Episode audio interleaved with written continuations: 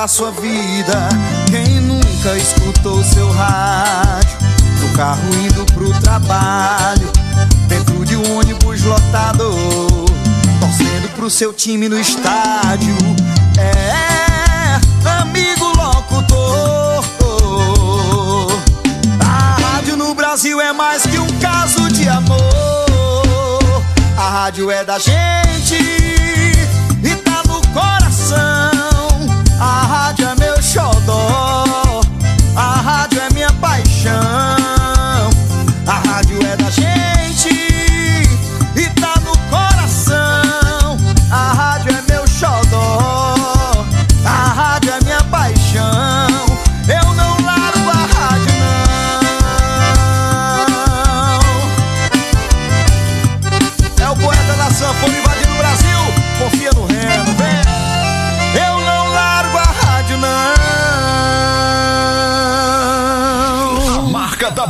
música. Rádio Literária Carrapato. Em todo mundo, toneladas de lixo são produzidas diariamente e cada vez mais torna-se necessário compreender a importância da reciclagem. No Brasil, 30% de todo o lixo produzido tem potencial para ser reciclado. No entanto, apenas 3% deste total é de fato reciclado. Reciclagem é a solução para o problema de resíduos sólidos urbanos descartados incorretamente. Mas afinal, o que é reciclagem? Segundo o Ministério do Meio Ambiente, reciclagem é um conjunto de técnicas de reaproveitamento de materiais descartados que visam sua reutilização no ciclo produtivo. Transformar em matéria-prima o material já utilizado, a fim de que se forme um novo produto com as mesmas características, reduzindo o impacto sobre o planeta, ao retirar do meio ambiente materiais de difícil decomposição, além de diminuir a exploração dos recursos naturais, gerando economia de água e energia e ainda reduzir a disposição inadequada do lixo. As cores da coleta seletiva são uma importante ferramenta para a melhor destinação dos resíduos. Segundo a resolução do Conselho Nacional do Meio Ambiente, existem 10 cores de lixeiras para cada tipo de resíduo: azul, papel ou papelão, vermelho, plástico, verde, vidro, amarelo, metal, preto, madeira. Laranja, resíduos perigosos como pilhas e baterias. Branco, resíduos de hospitais e serviços de saúde. Roxo, lixo radioativo. Marrom, lixo orgânico. Cinza, lixo não reciclável, contaminado ou cuja separação não é possível. Você pode começar a reciclagem na sua casa. Separe todo o material que pode ser reciclado, como vidros, plásticos, papéis e metais, e coloque em sacos separados do lixo orgânico. Além disso, procure saber se há coleta seletiva na sua cidade. Caso não haja, procure a cooperativa de reciclagem mais próxima e informe-se sobre os materiais que podem ser recolhidos e como a coleta pode ser feita. A Lar Plásticos preza pela qualidade, durabilidade e confiabilidade ao produzir lixeiras de coleta seletiva para seus clientes. Entre em contato com quem fabrica com qualidade e responsabilidade. Peça nosso catálogo, conheça nossos produtos e faça uma escolha consciente. Escolha Lar Plásticos. Qualidade que transforma.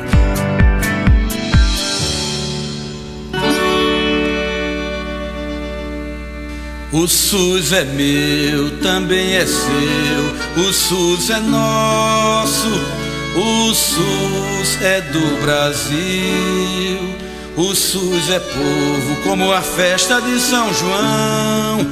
No SUS ninguém mete a mão. Vamos embora, meu povo, que é hora de lutar. Quando tomar um remédio ou quando se alimente, sinta a presença do SUS, até no seu detergente. Na vigilância ou pesquisa, no controle da Anvisa, na vacina e a produção do nosso medicamento, SUS é quase 100% saúde e educação.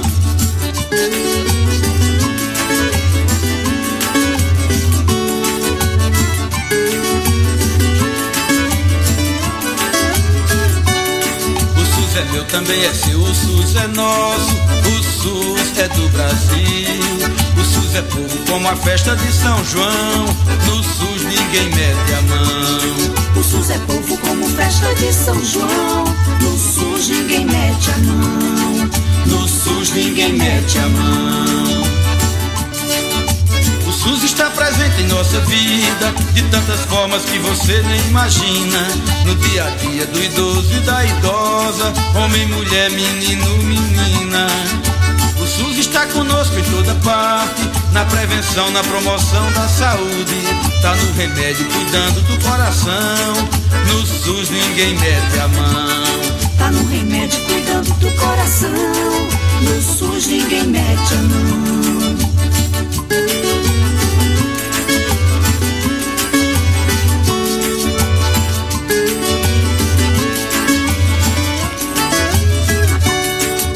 SUS é meu, também é seu, o SUS é nosso, o SUS é do Brasil. O SUS é povo como festa de São João, no SUS ninguém mete a mão. O SUS é meu, também é seu, o SUS é nosso, o SUS é do Brasil. O SUS é povo como festa de São João, no SUS ninguém mete a mão. O SUS é povo como festa de São João. No SUS ninguém mete a mão. No SUS ninguém mete a mão. No SUS ninguém mete a mão rádio é moderno, sabe se adaptar aos tempos e está sempre atual. O rádio transmite sentimentos, desperta sensações, une pessoas e divulga o seu produto de uma forma criativa e inovadora. Não perca o seu tempo e o seu dinheiro com propagandas que não dão o resultado esperado. Anuncie no rádio.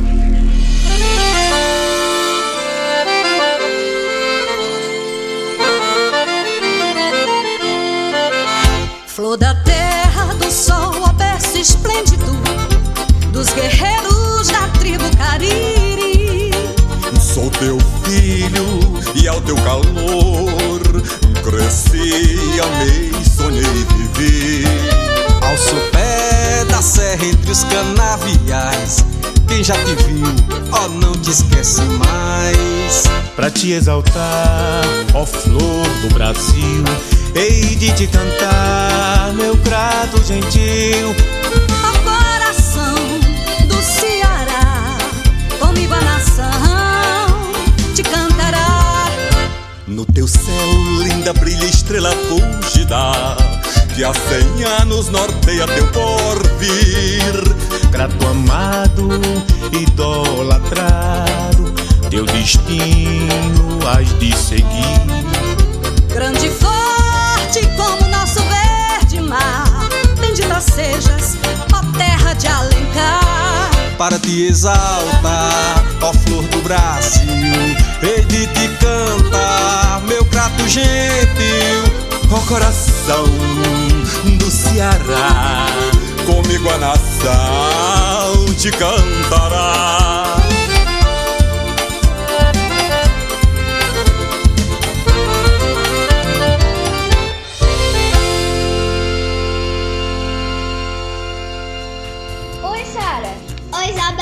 Vai começar o programa Minuto Mais Saúde, da Rádio Literária Carrapato. Eu vou ficar ligadinha aí!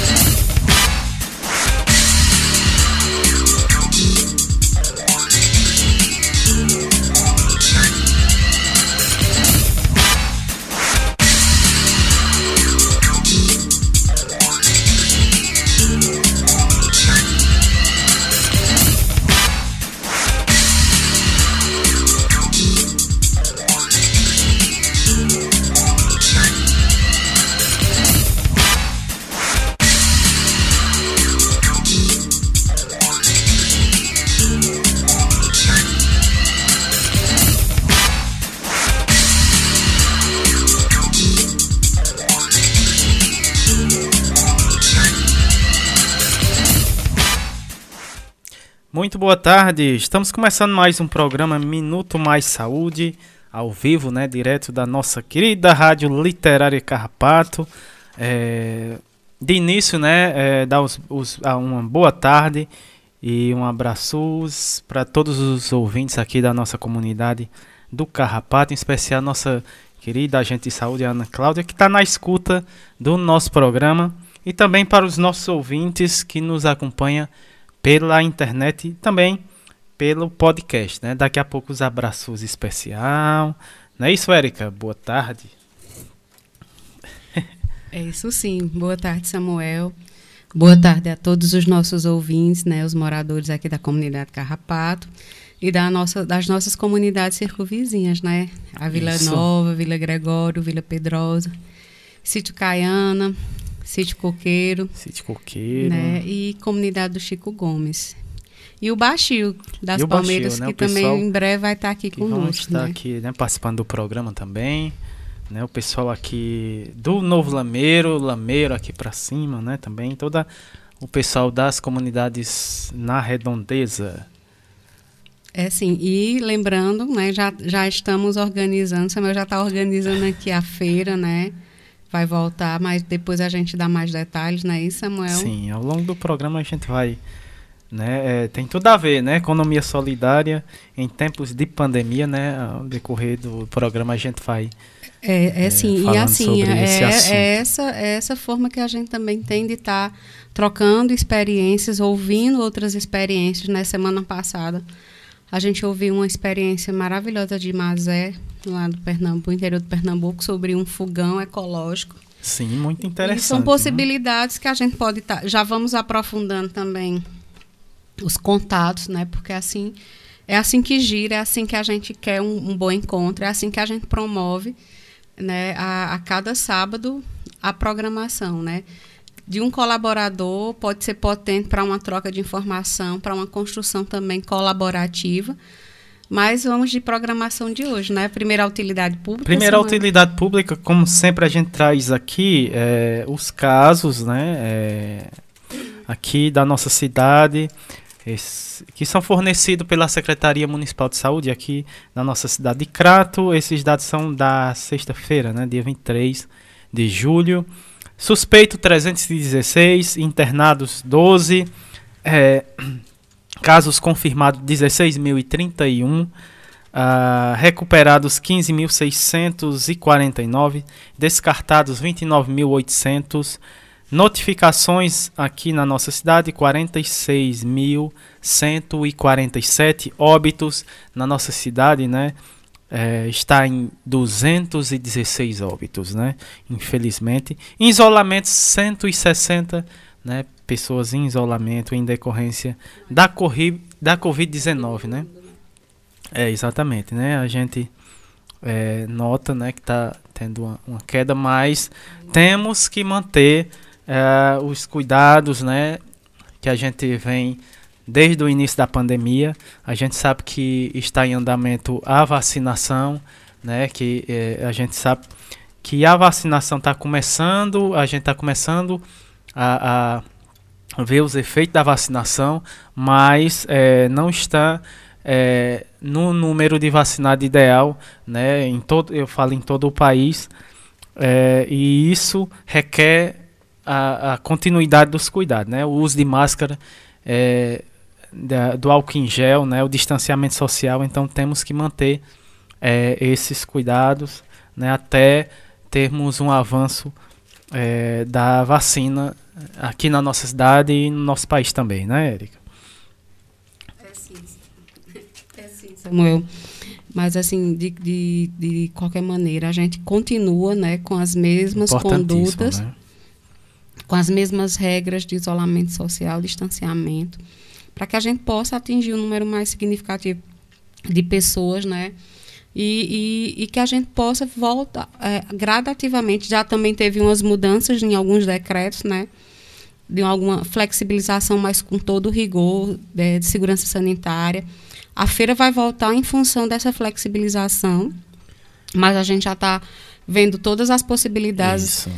É, Samuel já fez reunião, já conversou, né, para que a gente possa também estar é, tá potencializando essa economia solidária, mas com muita responsabilidade, né? Para que a gente não, não provoque nenhum, nem aumento dos casos, né? Exatamente. Nem nenhum outro dano, já que a gente já vem sofrendo tantos danos, né?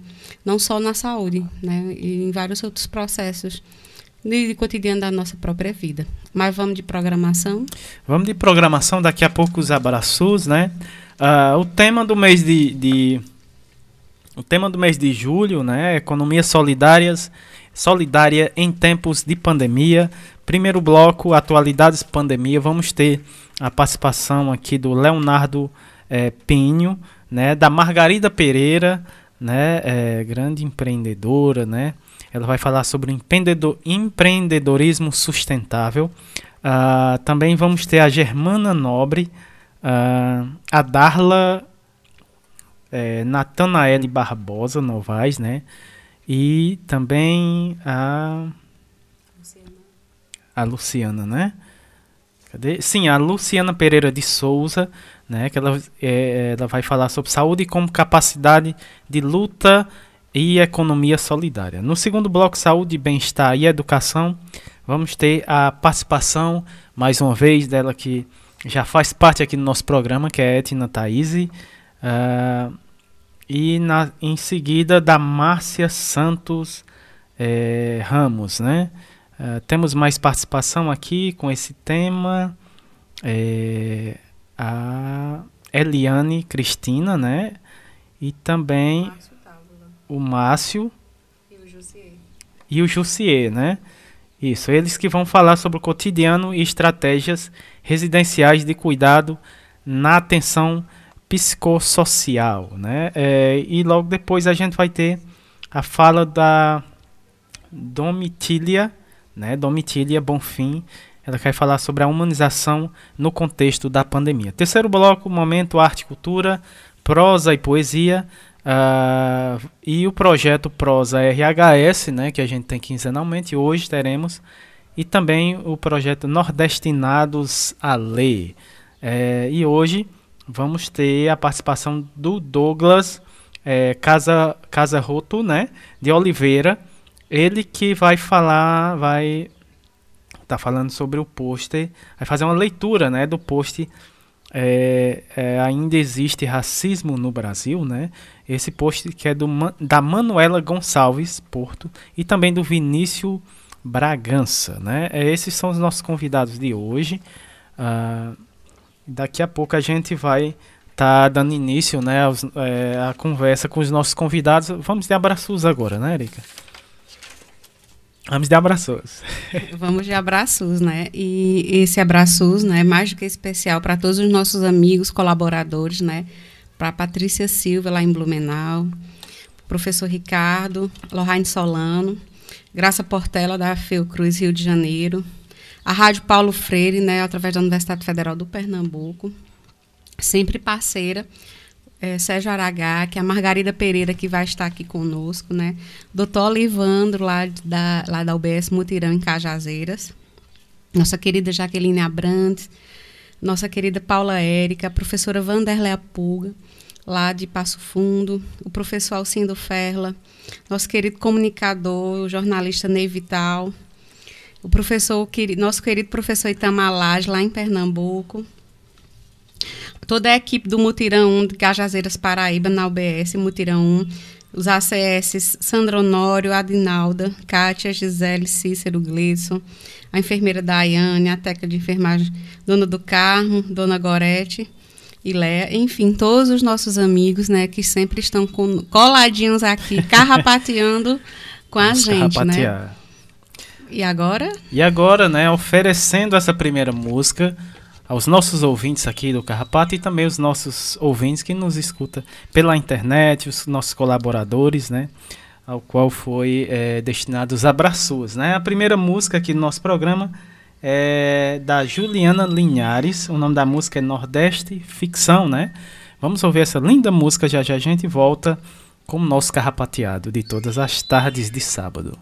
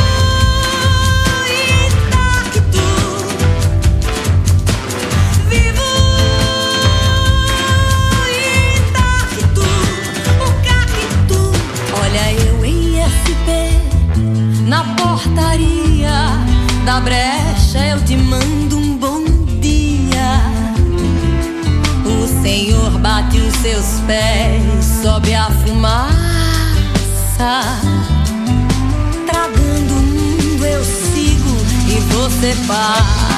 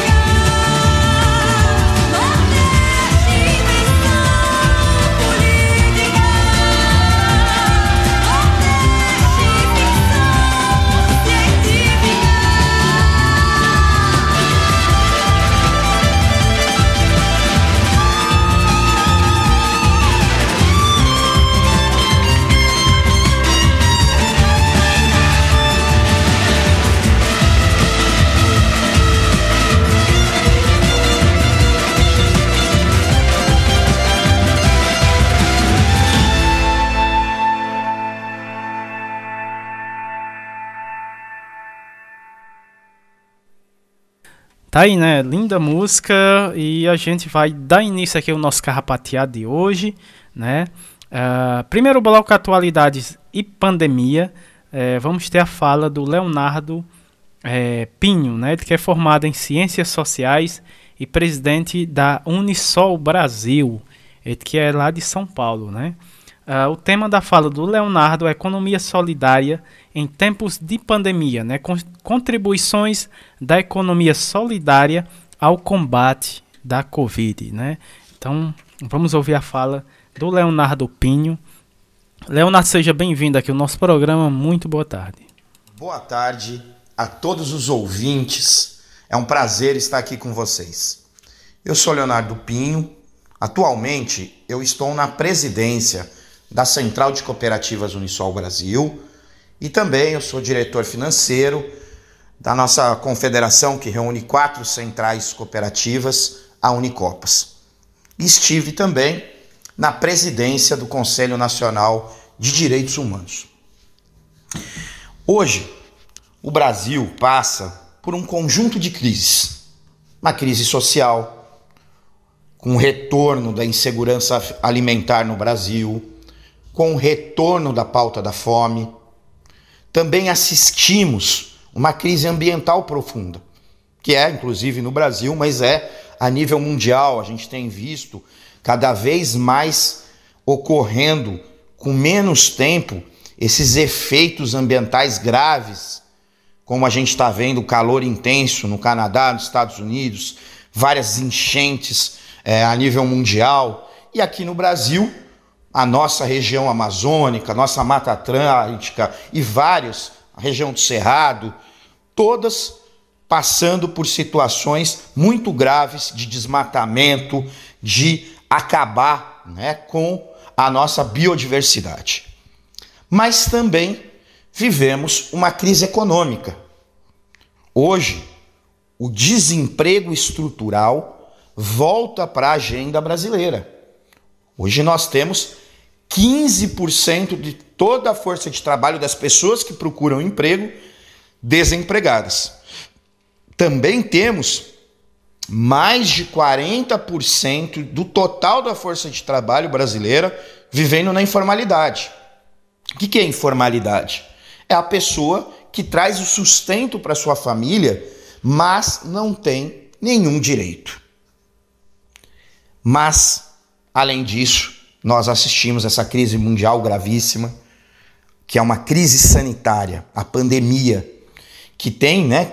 Aí nós estamos praticamente há dois anos numa situação total de insegurança, mais de 500 mil mortes causadas diretamente pela pandemia, e nós vemos também é, a consequência dela, com fechamento de muitos comércios, de muitas empresas, né, uma situação muito grave, e a gente viu né, um governo federal, principalmente, que deveria coordenar pela Constituição brasileira todos os entes federativos, coordenar iniciativas com os outros poderes, sendo negacionista, e hoje a gente vê os graves escândalos de corrupção envolvendo a negociata da vacina. Negaram a vacina, fizeram pouco caso, não responderam.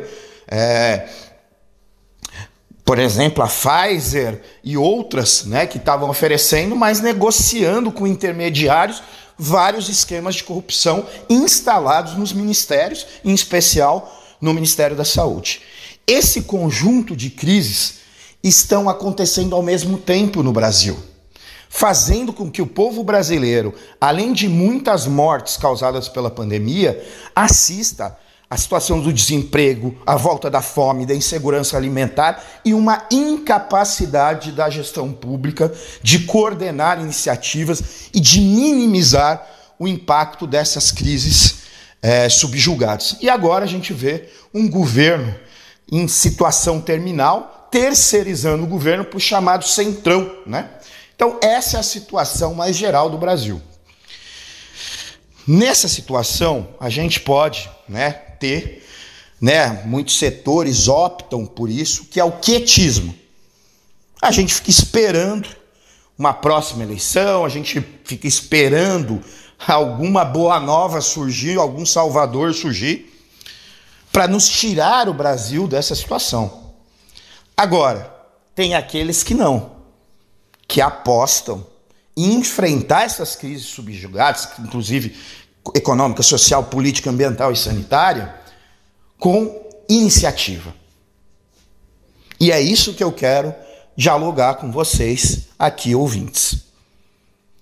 Nós não podemos mais ser aquele povo que fica na espera. O povo brasileiro é um povo criativo, um povo acolhedor, mas é um povo trabalhador, é um povo com iniciativa.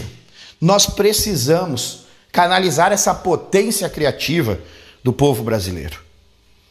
E nós, da Central de Cooperativas Unisol Brasil, nós apostamos em nos mobilizarmos organizar coletivamente, associativamente, cooperativamente.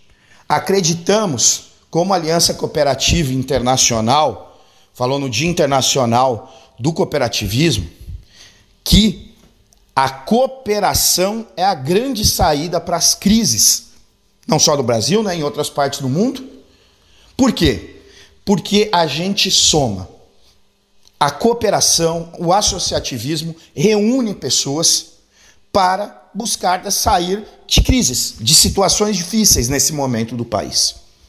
Então a Unisol Brasil tem feito e apostado muito em buscar coordenar esforços para responder ao desemprego, à informalidade com trabalho cooperado, trabalho associado, trabalho decente. Inclusive, a Unisol Brasil soltou um livro digital com relatos de experiência, durante a pandemia, inclusive, o ano passado já, de como os empreendimentos econômicos solidários, nossas cooperativas, nossas associações, se juntaram, se fortaleceram para buscar saídas nessa situação. Então, para dar exemplos, aquela agricultura familiar que vivia de entrega no PNAE, que ficou vários meses sem contratos, né? O PNAE é o Programa de Alimentação Escolar, porque as escolas fecharam e os governos, em vez de usar o recurso do PNAE para distribuir para as famílias dos estudantes de escolas públicas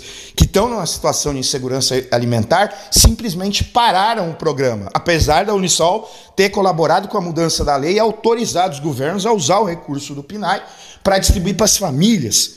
Agora, algumas prefeituras pelo Brasil estão fazendo isso, mas demoraram para fazer. E no meio disso, as feiras também pararam e muitas das nossas cooperativas e associações apostaram. Algumas já tinham, já faziam, outras não faziam, por exemplo, na comercialização digital, na entrega de cestas da agricultura familiar na casa das pessoas. Nós também é, pressionamos, junto com a Unicatadores, com a Unicopas para a retomada do processo de coleta seletiva, de reciclagem das nossas cooperativas de reciclagem.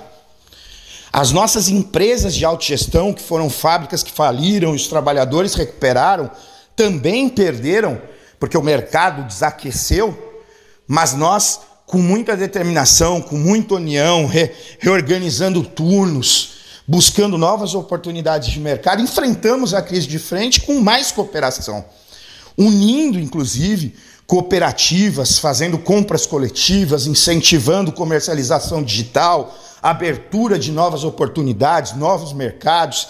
Então, essa foi a estratégia de enfrentar essas, essas crises.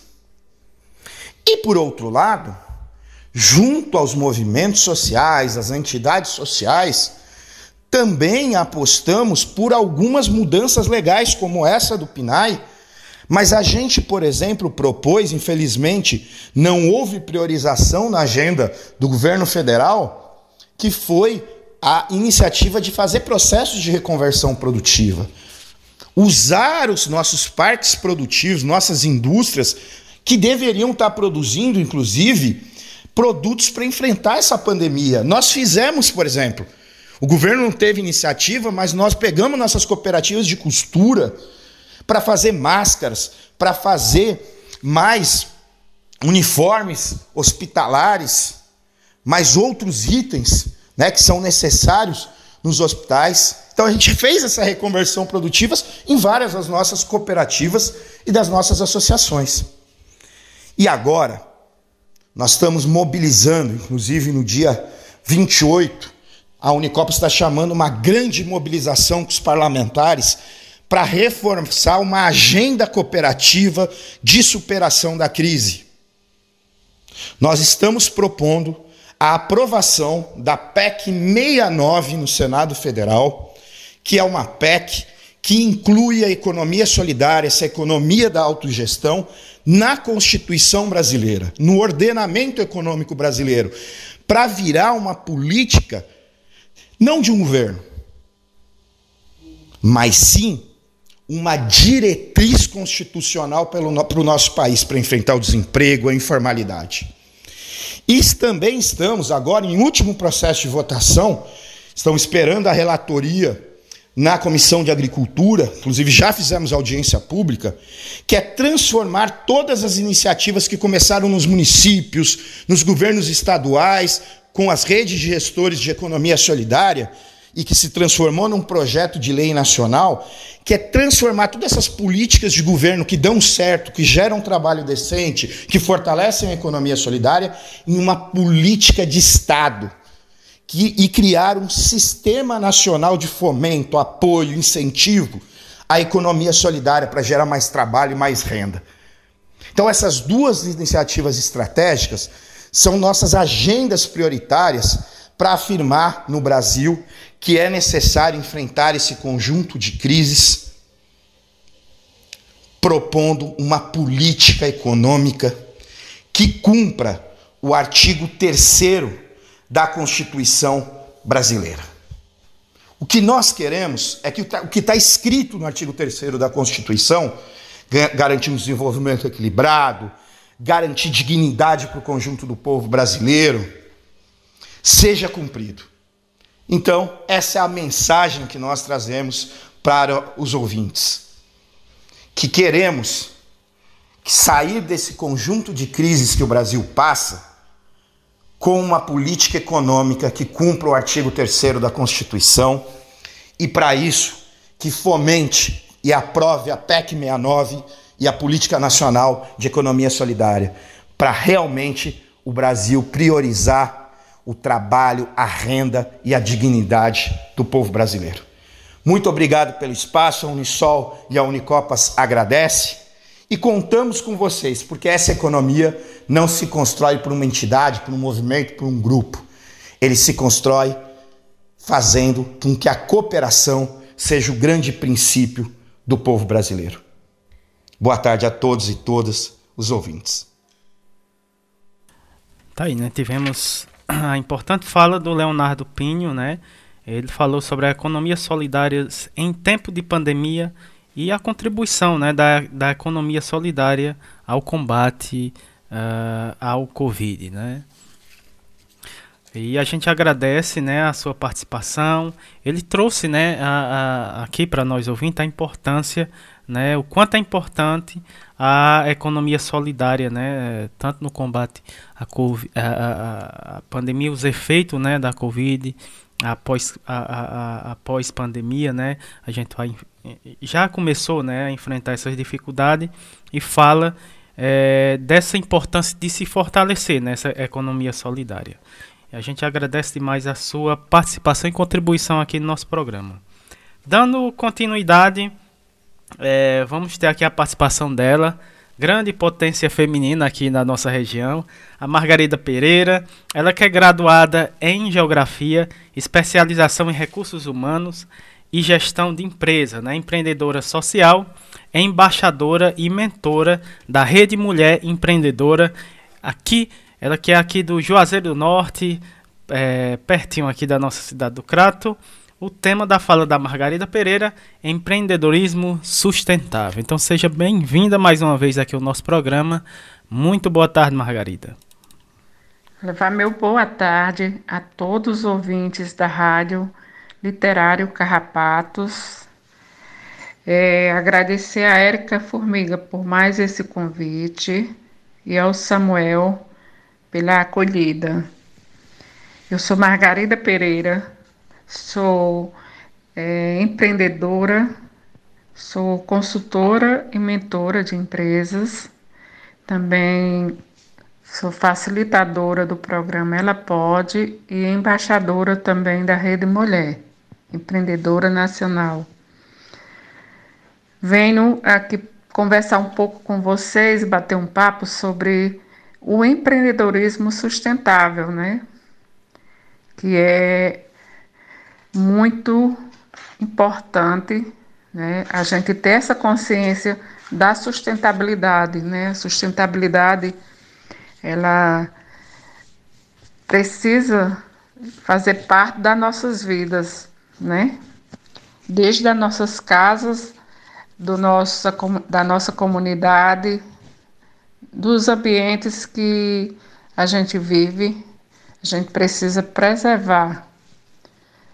Porque a gente, quando a gente preserva, a gente está pensando em melhorar a qualidade de vida, a gente está pensando em preservar né, os recursos naturais para que a gente garanta né, para gerações futuras. Então, isso é de fundamental importância.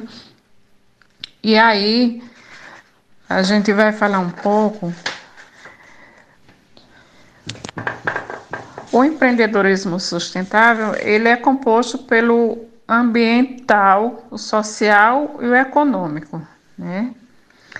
E ele tem, né, como é, meta principal reduzir os impactos ambientais em sua construção antes, durante e depois. Todo esse processo. Então, é, nós não devemos só pensar em preservar é, um ambiente antes. Temos que preservar antes, durante e depois qualquer processo, porque nós, esse, é, as gerações que virão, elas precisam né, ter qualidade de vida também. Então, é, a gente precisa é, ter essa consciência né, dessa importância. E aí, as empresas, né, dentro das empresas, é, existe hoje é, uma política da maioria, né, todas, nem todas, mas existe uma, uma política né, para colocar é, em prática o empreendedorismo sustentável. E as empresas que têm visão de mercado, né, elas implantam sim. Por quê? Porque cada vez mais a sustentabilidade ela está sendo né, cobrada pela sociedade, pelos consumidores. É, as pessoas hoje estão mais exigentes, querem melhor qualidade de vida e pensam mais na preservação do meio ambiente, né? As pessoas conscientes, claro. As empresas que estão no mercado hoje, que realmente né, são consideradas empresas com caracterização de empreendedorismo sustentável, são aquelas que adquirem é, que adquirem medidas que, que contribuam né, com a preservação ambiental. A partir de, de novas tecnologias, né, de equipamentos né, que não traga prejuízos ao meio ambiente, né, que não, não traga poluição, né, que não que realmente preserve. E para que elas né, coloca em prática né, o, o empreendedorismo sustentável, ela precisa de quê? Ela precisa zelar pela qualidade de vida de seus funcionários, cuidar realmente dessa qualidade de vida que é super importante, que está em primeiro lugar, né? O primeiro passo que elas têm que dar é o cuidado com as pessoas, é adquirir novos equipamentos, eu já até falei, equipamentos modernos que não polua tanto, com redução, né? Investir em processos ecologicamente corretos, né? E promover a consciência coletiva na empresa, né? Precisa que é, essa consciência coletiva exista nessa empresa. E para isso é importante que se faça esse todo esse esse trabalho e que se promova realmente é, dentro da empresa essa, essa, essa questão de que realmente é importante e quais os benefícios que trazem para a qualidade de vida dos funcionários, para a empresa, né? Se manter no mercado, porque, como eu disse anteriormente, hoje existe uma cobrança muito maior, né? Dos, dos consumidores, dos clientes e da própria população, né? Quando uma empresa polui o ambiente, traz consequências, é, a população também geralmente se manifesta.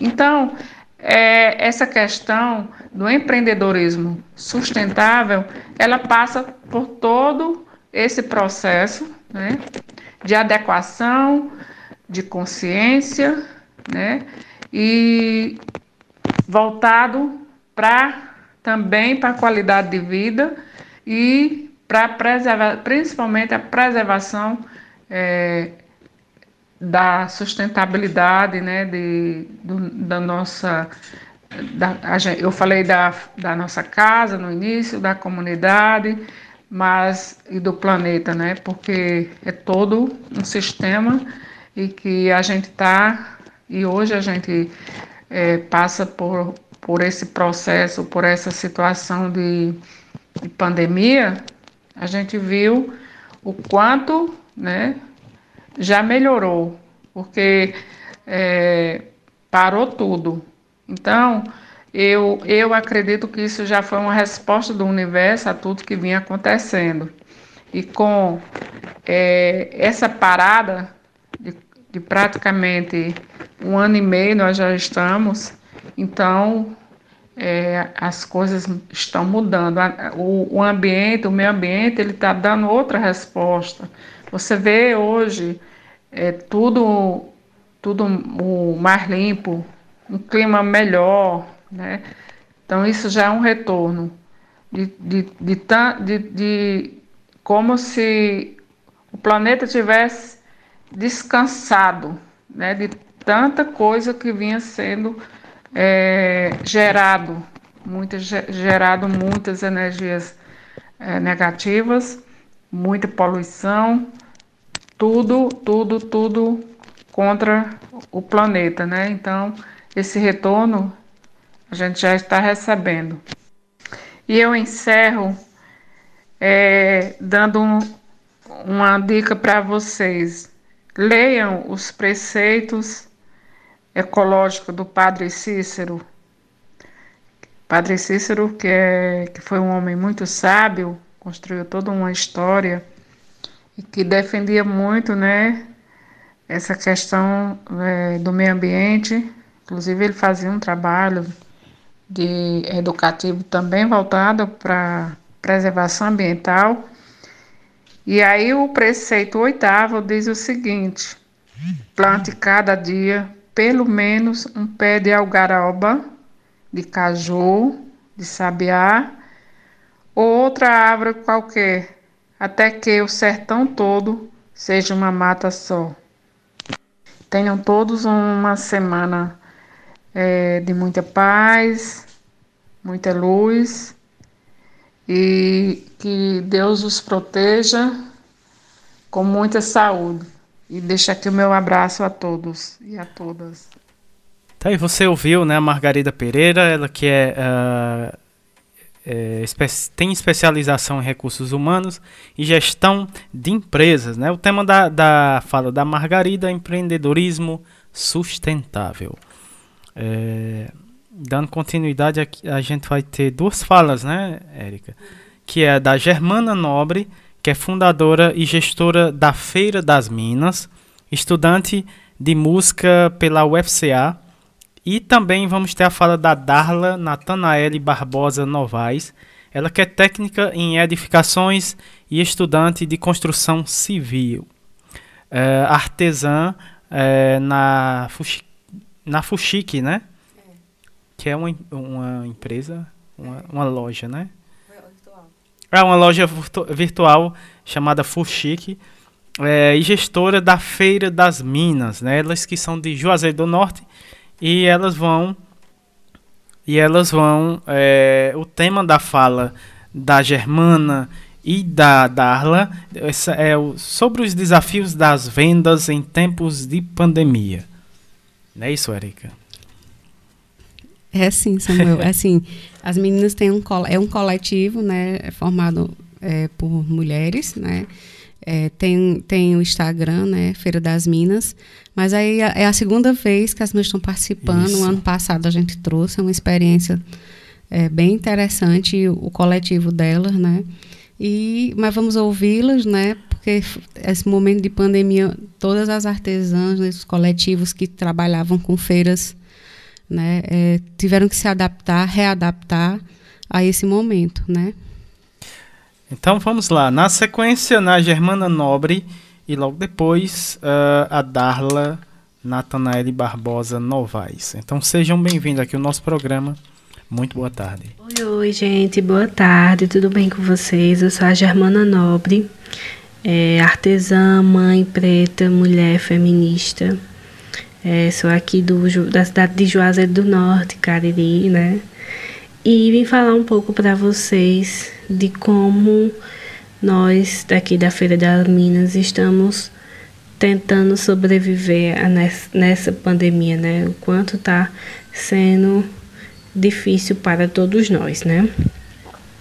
Eu vou falar um pouco de como é a feira, né? A feira foi uma ideia junto é, com minha amiga Oda. É, ela jogou uma ideia num dia por acaso, a gente conversou e aí fomos colocando para frente. Criei o Instagram, a gente já foi fazendo o Gmail também, já foi convocando as primeiras artesãs para a gente organizar o primeiro evento, que foi numa loja colaborativa aqui na cidade de Juazeiro do Norte. E assim, foi maravilhoso, na verdade sempre está sendo maravilhoso, né?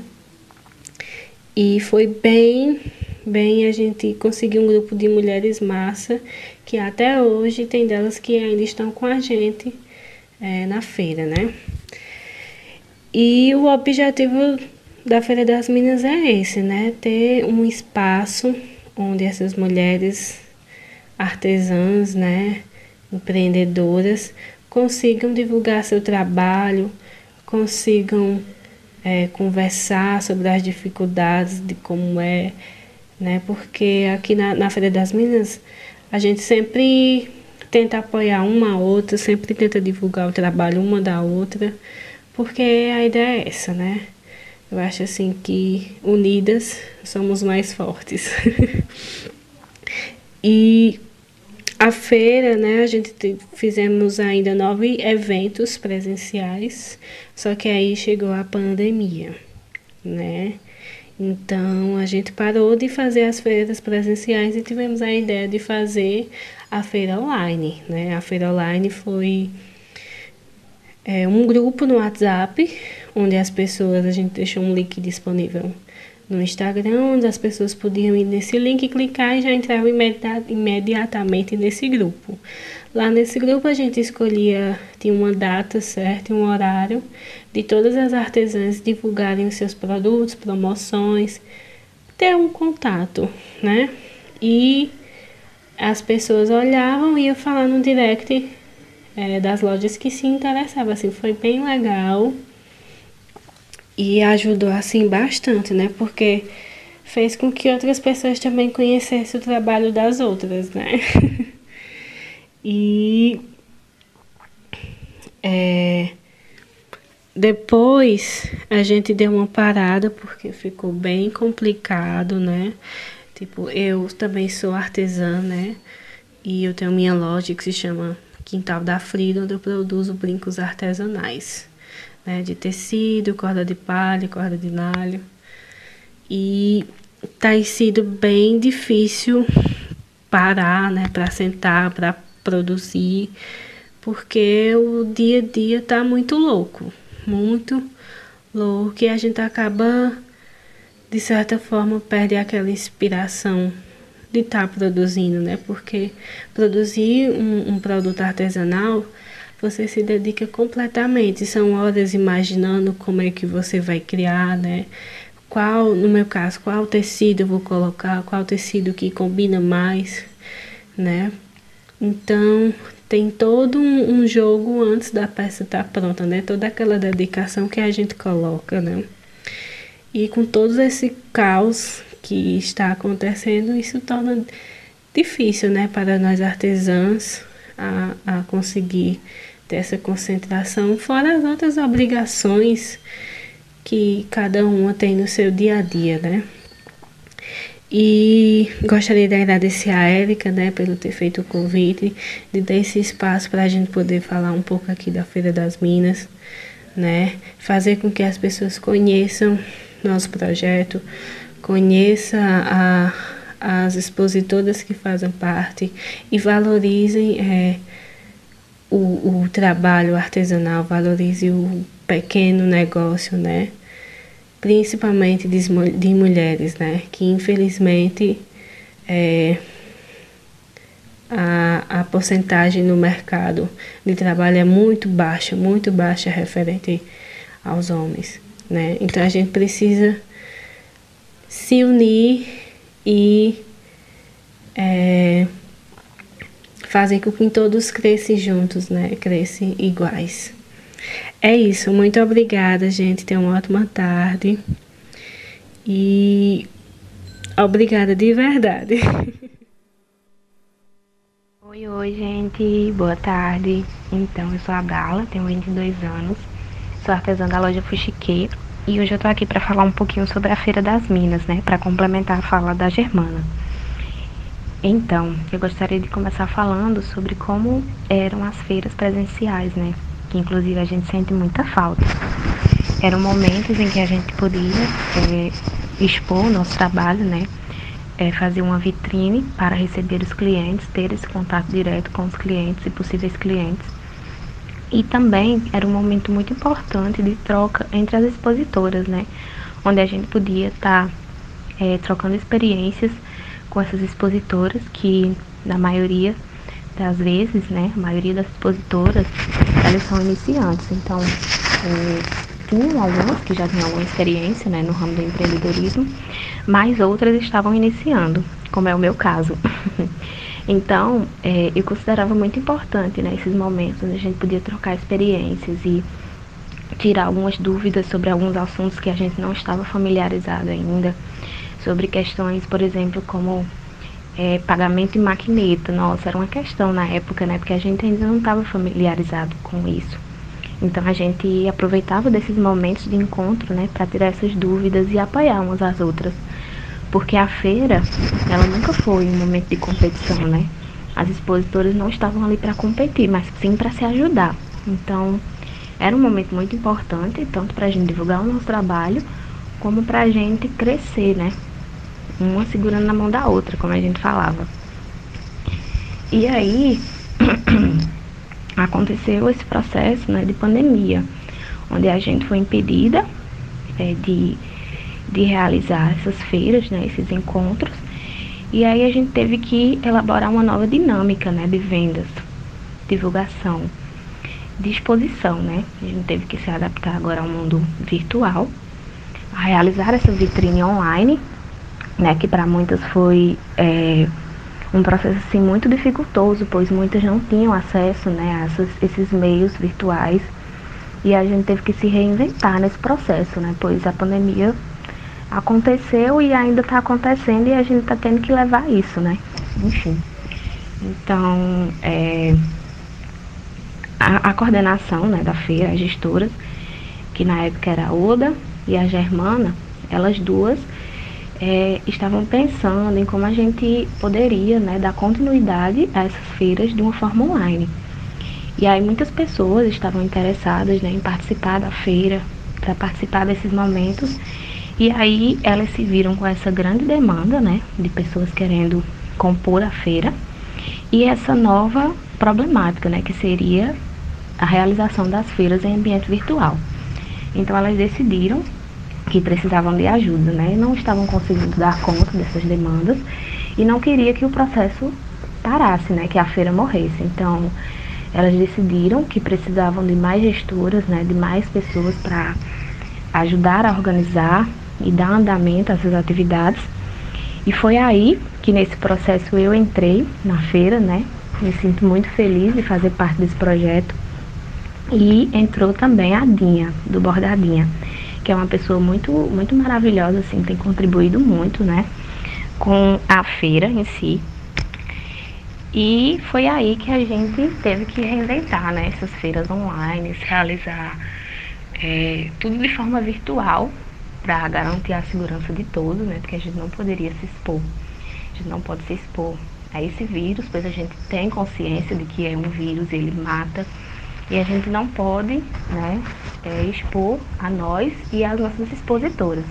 Então aí a gente teve que reinventar uma nova maneira de dar andamento né, a essas vendas para que a nossa feira não parasse. E esse processo foi muito louco, né? Porque a gente teve que se adaptar à nova realidade que a gente não tinha, né? Essa questão de produzir conteúdo para o ambiente online.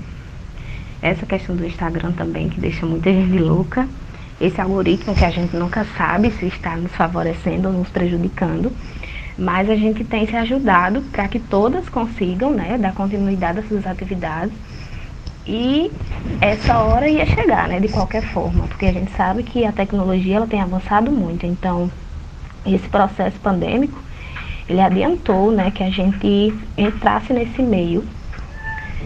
E para finalizar a minha fala, é, eu queria dizer que apoiem, né, projetos feitos por mulheres, apoie o empreendedorismo local. E é isso, gente. Muito obrigada por esse espaço. Tá aí, né? Tivemos a fala da Germana Nobre e da Darla Natanaele Barbosa Novaes, uh, que elas falaram sobre os desafios, né? É, nas vendas em tempo de, de pandemia, especificamente nas é, as vendas online, né? Que é um, é um desafio enfrentado, né? Por elas e por todos os que empreendem, né?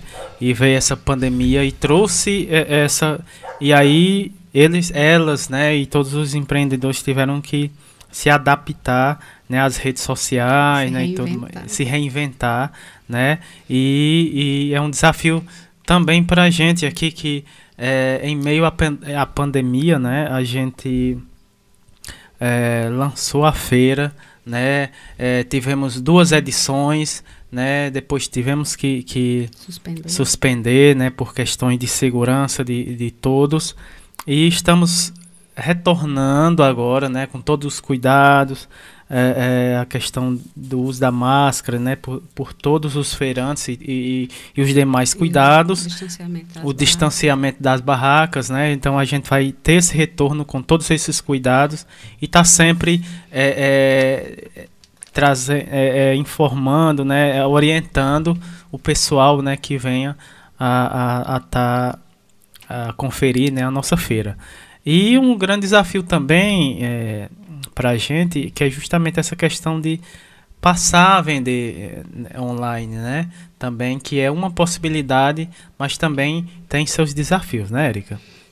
Tá ligado. É assim, assim agradecer a, a, Germana, a Darla, né? É a segunda participação das meninas, né?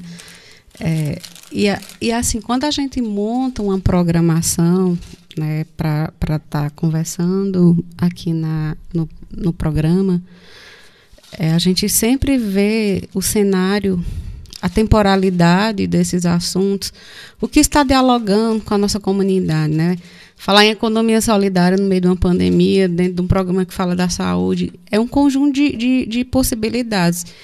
Né? Aquilo que a gente sempre fala, é essa promoção de um território que produz né, vida, que ele também ele é criativo, né, por ser ponto de cultura, mas que gera numa comunidade também reflexões de uma forma que a gente possa refletir, pensar, agir, transformar mudar esse cotidiano, né?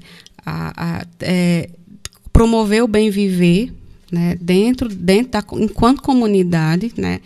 Trazer ações, trazer, gerar renda, mas uma renda que possibilite a, a sobrevivência das pessoas, né? E potencializar realmente o comércio local. Né? Eu acho que mais do que necessário isso a pandemia nos mostrou né, e vem mostrando algumas necessidades né, de, de que a comunidade ela precisa se rever nesse processo de cidadania, né, que essa pessoa que produz ela também precisa se rever enquanto produtor, como eu produzo, como isso a gente vem fazendo nesse cotidiano. E a própria feira hoje do Carrapato, como Samuel falou, só tivemos duas edições, foi, ela foi começada a ser gerada né, um processo de incubação, vamos dizer assim, mentalizado, produzido, né? Por que não pensar assim, por que não? No ano passado, quando a gente trouxe, trouxe justamente o essa, tema de economia temática. solidária, né? Então, assim, a gente sempre resgata isso, porque é um marco importante para a gente estar tá sempre pensando, por que não? Né? Por que não trazer isso?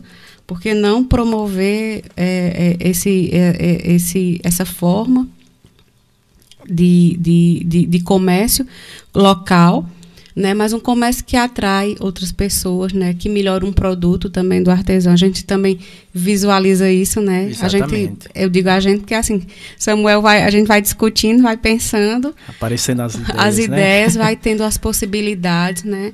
E às vezes de um projeto desencadeia o outro, né? No projeto do, da feira, a gente assim, vamos fazer o saldo na feira, né?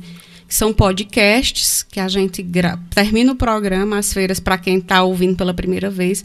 A feira acontece a cada, acontecia a cada 15 dias, de, a partir das 17 horas. Então, praticamente era assim: terminava o programa, eu caía no mundo da feira para conversar com as pessoas. Eu gravava, tinha uma pergunta disparadora, depois eu alinhava, tipo, era com comerciante, com expositores, com visitantes. Então a gente tinha essa pergunta norteadora e a gente con construía podcasts. E na feira seguinte, no, nos programas seguintes, ou no intervalo dos programas, né, do, que a, a, da grade da, da própria programação da rádio literária, Samuel ia colocando. Isso era interessante porque quando a gente falava assim, o que é ter saúde, todo mundo falava algo a mais. Ninguém falava só da doença. E isso para a gente era muito é importante, porque a gente já vem dialogando esse contexto ampliado de saúde, como qualidade de vida, né? não só como ausência de doença, mas como um direito né? de defesa do SUS, da nossa própria sobrevivência, mas de você estar tá vivendo em comunidade, em comunhão, né? De forma amorosa, generosa, né? E, e comunidade, promovendo esse bem viver, né? Mas vamos de programação, né? Ainda temos mais uma convidada aqui para falar. Pois é, tá muito bom o, o, nosso papo, né? O nosso carrapateado de hoje, tema economias solidárias em tempo de pandemia. E vamos ter mais uma fala aqui no primeiro bloco, que é da Luciana Pereira é, de Souza, ela que é licenciada em História, especialista em Economia Solidária pela UFT, que é a Universidade Federal de Tocantins, né? Também diretora-presidente da Com Saúde, né? Com Saúde, que é a Comunidade de Saúde, Desenvolvimento e Educação é, residente e ela é residente lá em Porto Nacional, né? A cidade de Porto Nacional em Tocantins. E o tema da fala da Luciana Saúde como capacidade de luta e economia solidária. Então, seja bem-vinda, Luciana, aqui no nosso programa. Muito boa tarde. Meu nome é Luciana Pereira de Souza. Eu sou de Porto Nacional, Tocantins, e sou formada em História pela Universidade do Tocantins. E sou especialista em Economia Solidária pela Universidade Federal do Tocantins e ultimamente eu estou na presidência da ONG Com Saúde. Com Saúde significa Comunidade de Saúde, Desenvolvimento e Educação. A Com Saúde tem suas atividades em Porto Nacional desde 10 de junho de 1969.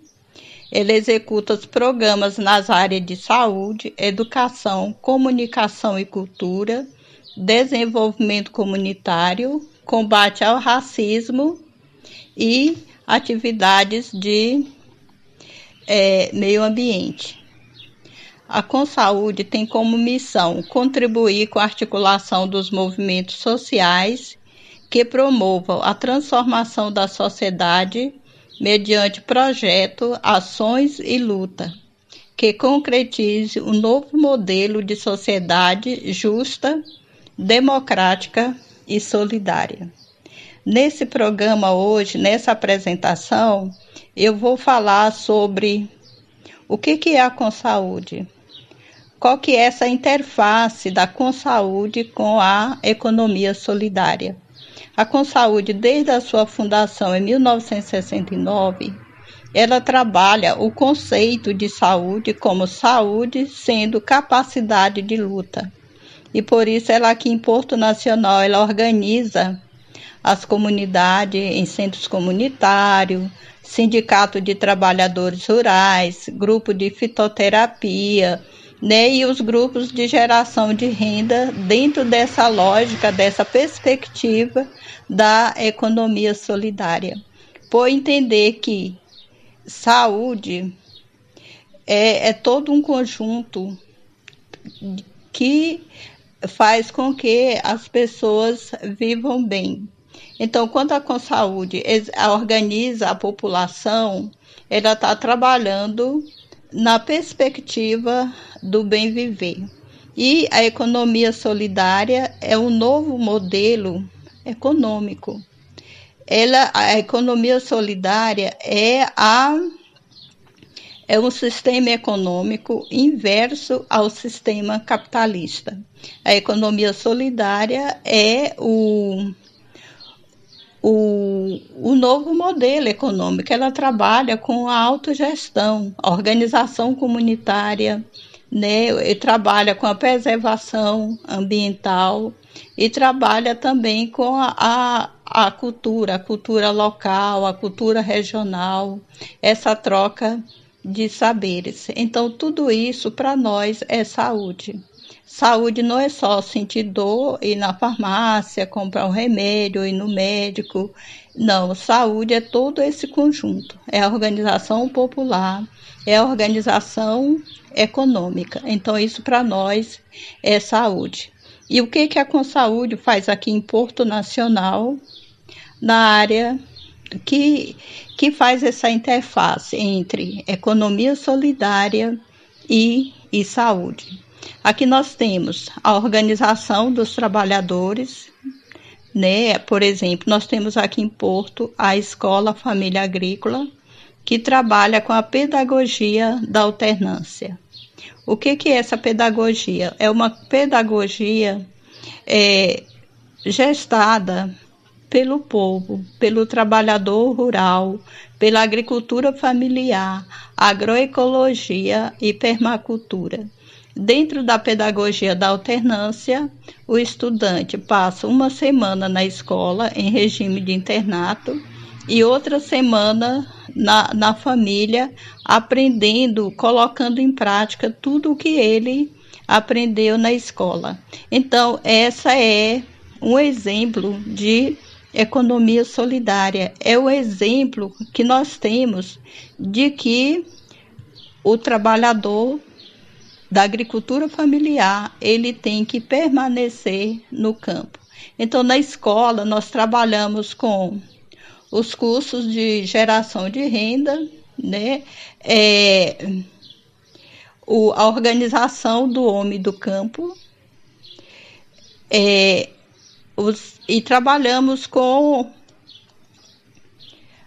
com é, na perspectiva de que o, o homem do campo tem que permanecer no campo, que a juventude tem que permanecer no campo.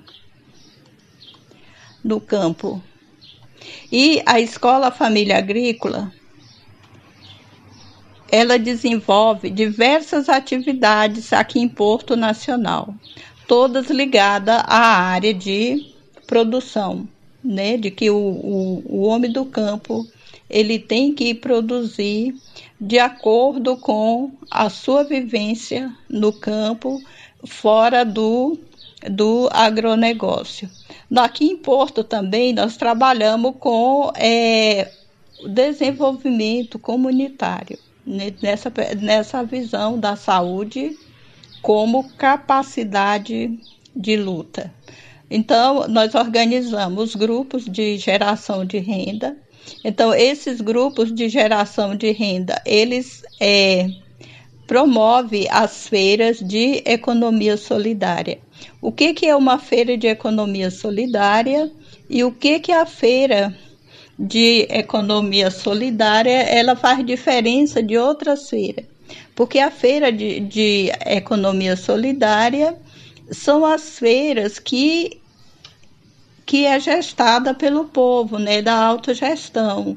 Então é onde faz a convergência da agricultura familiar, dos grupos de geração de renda, de artesanato, de do, do pessoal que, que trabalha a, a, a alimentação alternativa, né, que tem os que promove os, as práticas do, do bem viver.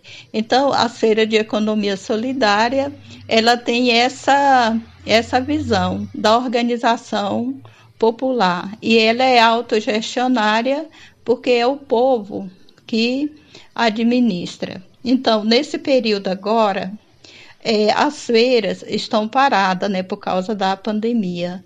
E aí o que que acontece? O, o pessoal trabalha em casa, né, e sai e vende os seus produtos para para os consumidores. Né? Então cada o pessoal tem seu público certo de, de venda né, da, da, do, dos seus produtos. A outra característica da, das feiras de economia solidária é que onde reúne toda a classe artística, né? Do, do local para suas apresentações, né, para ir também é, constituindo um espaço do bem viver, da solidariedade e, e e, da, e das pessoas do, da, da localidade. Então, aqui em Porto, nós temos duas feiras. A Feira do Cabaçaco, né, que é uma feira que reúne os moradores em torno do Centro Histórico de Porto Nacional. Né? Cabaçaco é uma rua antiga de Porto, né, que o povo chama de Cabaçaco. Então, nessa, nessa feira, a gente é, trabalha a a, a, a preservação do patrimônio histórico, trabalha a agricultura, é, o artesanato local e trabalha a saúde. Nesse entendimento que saúde é o bem viver, que saúde é capacidade que as pessoas têm de lutar pelo, pelos seus direitos. Né? Então, aqui em Porto Nacional, nós temos o Conselho de economia solidária, né, que e é fruto de todo esse trabalho que a gente vem realizando em Porto Nacional. Temos a agricultura familiar, a agroecologia e o artesanato local.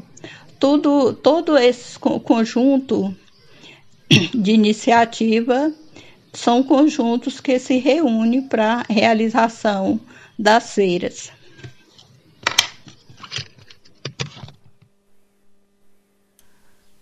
Tá aí, né? Tivemos uh, a fala né, da Luciana Pereira de Souza, ela que falou sobre saúde como capacidade de luta e economia solidária, né?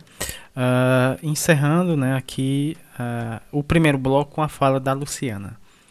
E a gente vamos a gente vai, vai falar, Erika? Não? Daqui a pouco a gente vai de mais música aqui no nosso programa, é, né, Erika? É, mas antes. Mas antes é só para agradecer, né, mais uma vez a participação da, da Luciana, né? Que a gente já está entrelaçando outras conversas. Direto é, lá de Tocantins. De lá de né? Tocantins, né? é, dizer que a experiência que ela tem dentro da comunidade, depois eu vou partilhar com você. É, isso sim soma forças, né?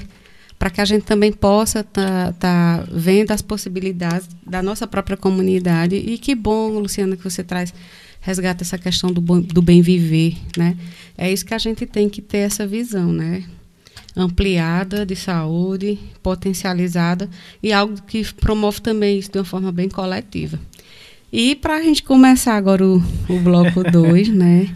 A gente tem uma música, música, né? Antes de Samuel colocar a música, essa música a gente vai dedicar ao coletivo Uma Metamorfose, né? Pessoal lá do Rio de Janeiro, na pessoa do Márcio, da Elaine e do Jussier e de todos os colaboradores, os profissionais que atuam na unidade de, é, de acolhimento, adulto, adulto né? né? bacana. Né? E foi e foi através do Instagram que a gente que eu me aproximei, né, que a gente vai pesquisando trabalhos, né, vai pesquisando projetos, né, e a gente vai se entrelaçando, vai fazendo convites e ele disse sim, eu espero que seja um sim do primeiro de outros projetos, né, de outras participações e que a gente possa sempre estar sempre fazendo essas trocas, né, de conhecimento, mas acima de tudo de afeto, de generosidade e de amorosidade. Então, seja bem-vindo, mas antes da sua fala, a gente tem uma música especial dedicada a todos vocês. Pois é, o nome da música é Metamorfose Ambulante, né, do Raul Seixas. Linda música.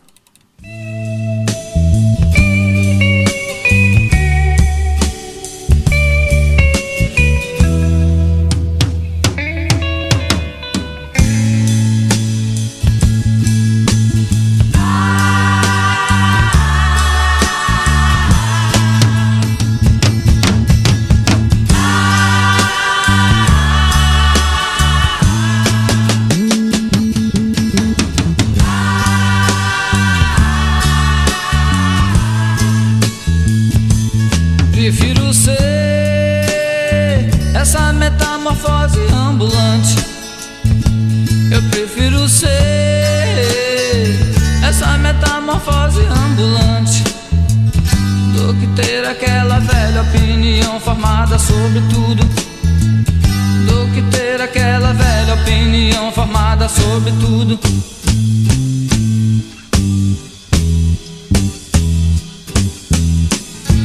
Eu quero dizer Agora o oposto do que eu disse antes.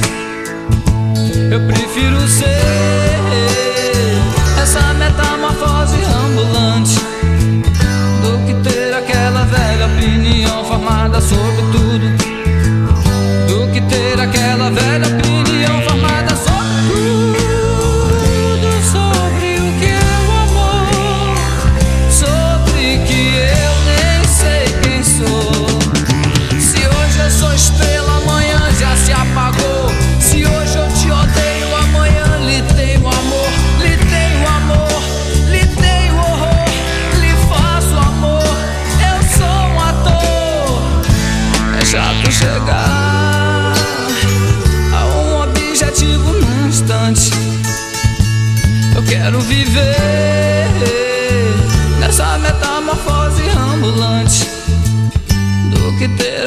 velha opinião formada sobre tudo do que ter aquela velha opinião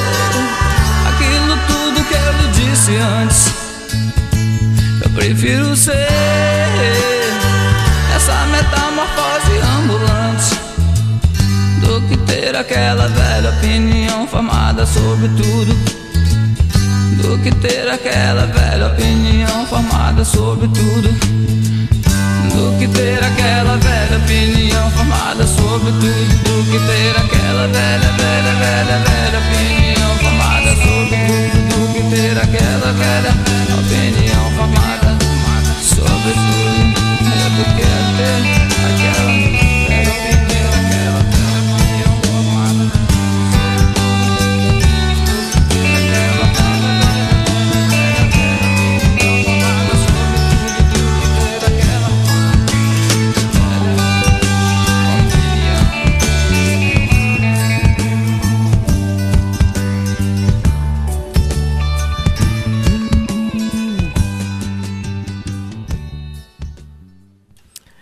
isso aí, né? Depois dessa linda música do nosso Raul Seixas, Metamorfose Ambulante, a gente dá início aqui a, ao segundo bloco, Saúde, Bem-Estar, Educação e Educação.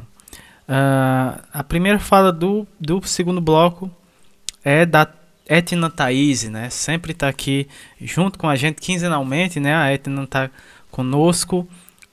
Fala, e o tema da fala da Etna é economia solidária que gera saúde mental, né? A Etna, que é instrutora de artes orientais, né? O, o Tai Chin Chuan e também o, o Chin Kun. E também é facilitadora de meditação, auriculoterapeuta, psicóloga na saúde pública de Blumenau há 27 anos, é, com projeto de práticas integrativas na área de saúde mental, né? Ela fala lá de Blumenau, Santa Catarina, uh, com o tema né, Economia Solidária que gera saúde mental. Então seja bem-vinda mais uma vez, Etna. Muito boa tarde. Olá pessoal, como estão todos?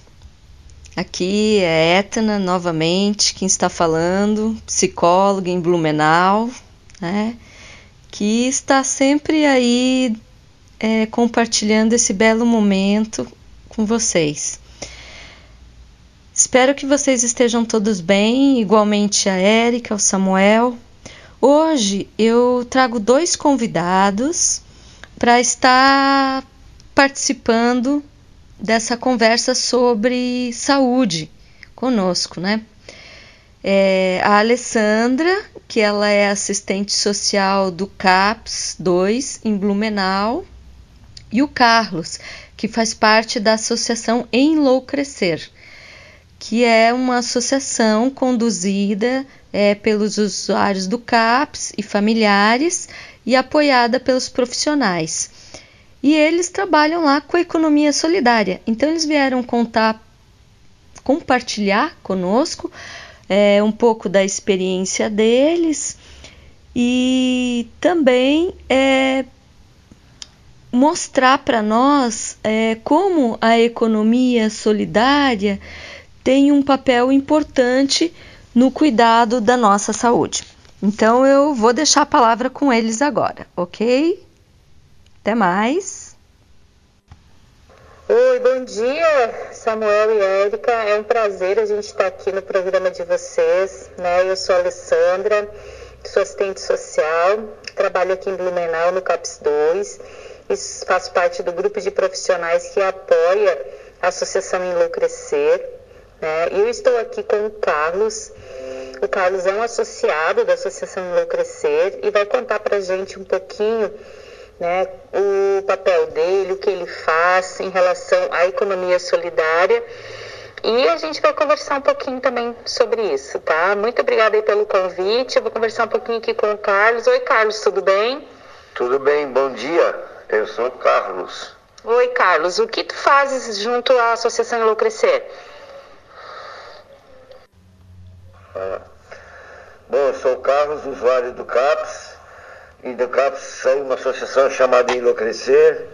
De Enlouquecer surgiu outros espaços, tipo universidade, a RESV, Rede de Economia Solidária do Vale Itajaí.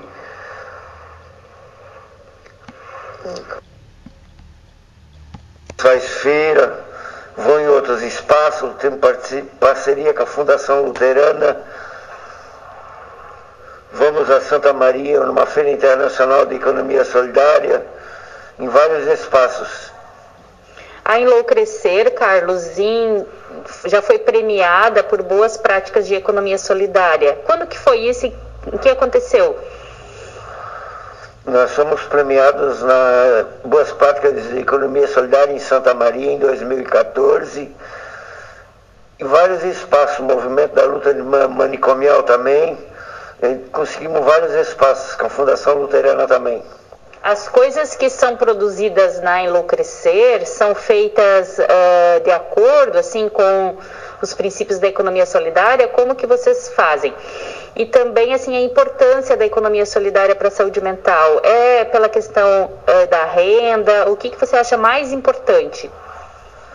Não é, não é por causa da renda Nós fizemos cerâmica na economia solidária na, na universidade e é um produto espetacular que sai em vários lugares, que é economia, que é artesanato mesmo. E assim, a importância da economia solidária para a saúde mental. Se não é questão da renda, não é única exclusivamente a questão da renda, o que mais que é tão importante a participação nesse processo da economia solidária e nos grupos de economia solidária? O que é mais importante é a inclusão social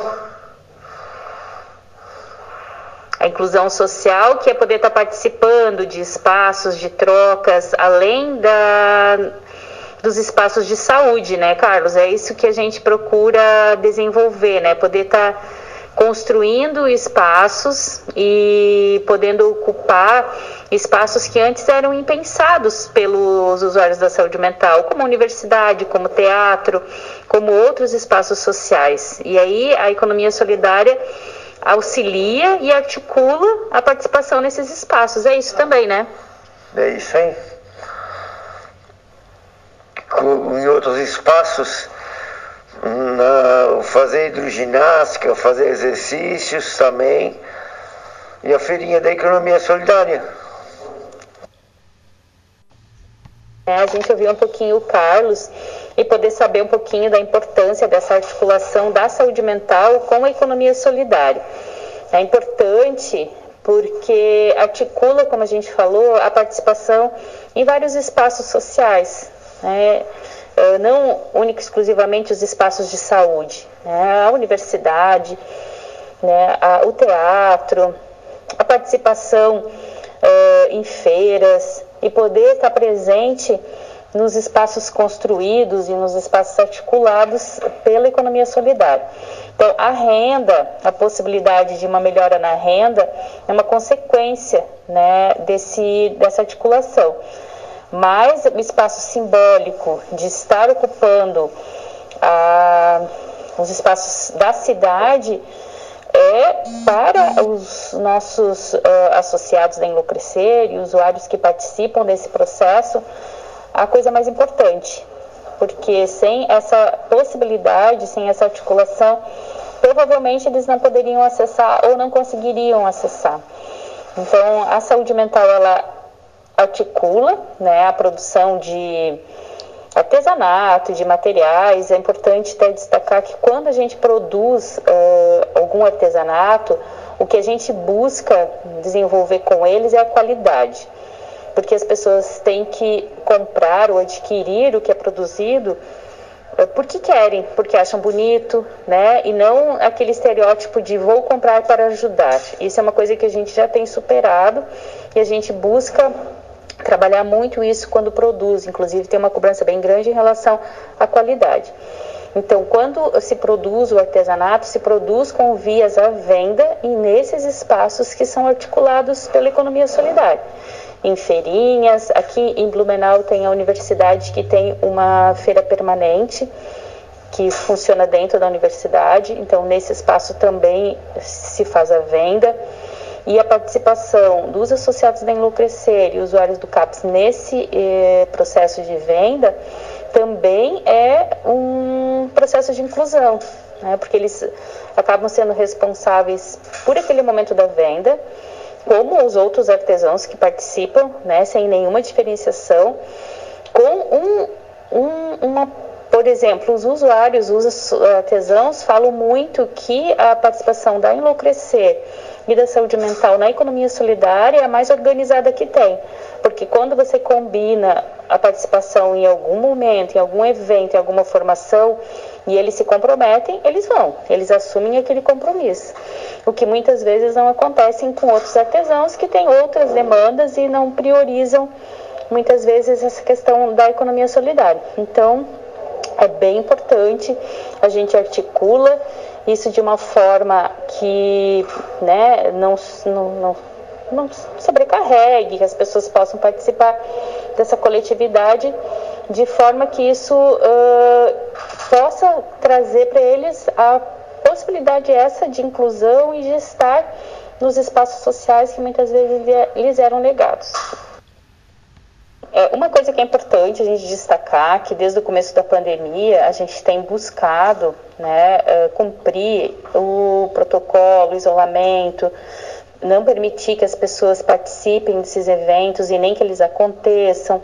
Né? A produção de artesanato tem ficado bem prejudicada, mas a gente não deixou de nos articularmos uh, virtualmente. A gente tem feito encontros virtuais tem buscado esses usuários e saber, esses associados também, como eles estão, procurando dar suporte, procurando dar conversa, escuta. Então é importante destacar isso, que esse momento, apesar de ser muito difícil, né, a gente não deixou de nos encontrarmos e de nos uh, escutarmos e de participar de alguma forma ou da forma né, como é possível nesse momento. Então, pessoal, vocês ouviram aí Alessandro e o Carlos, né, participantes da Enlouquecer, que desenvolve um trabalho de economia solidária com os usuários da saúde mental, familiares e profissionais.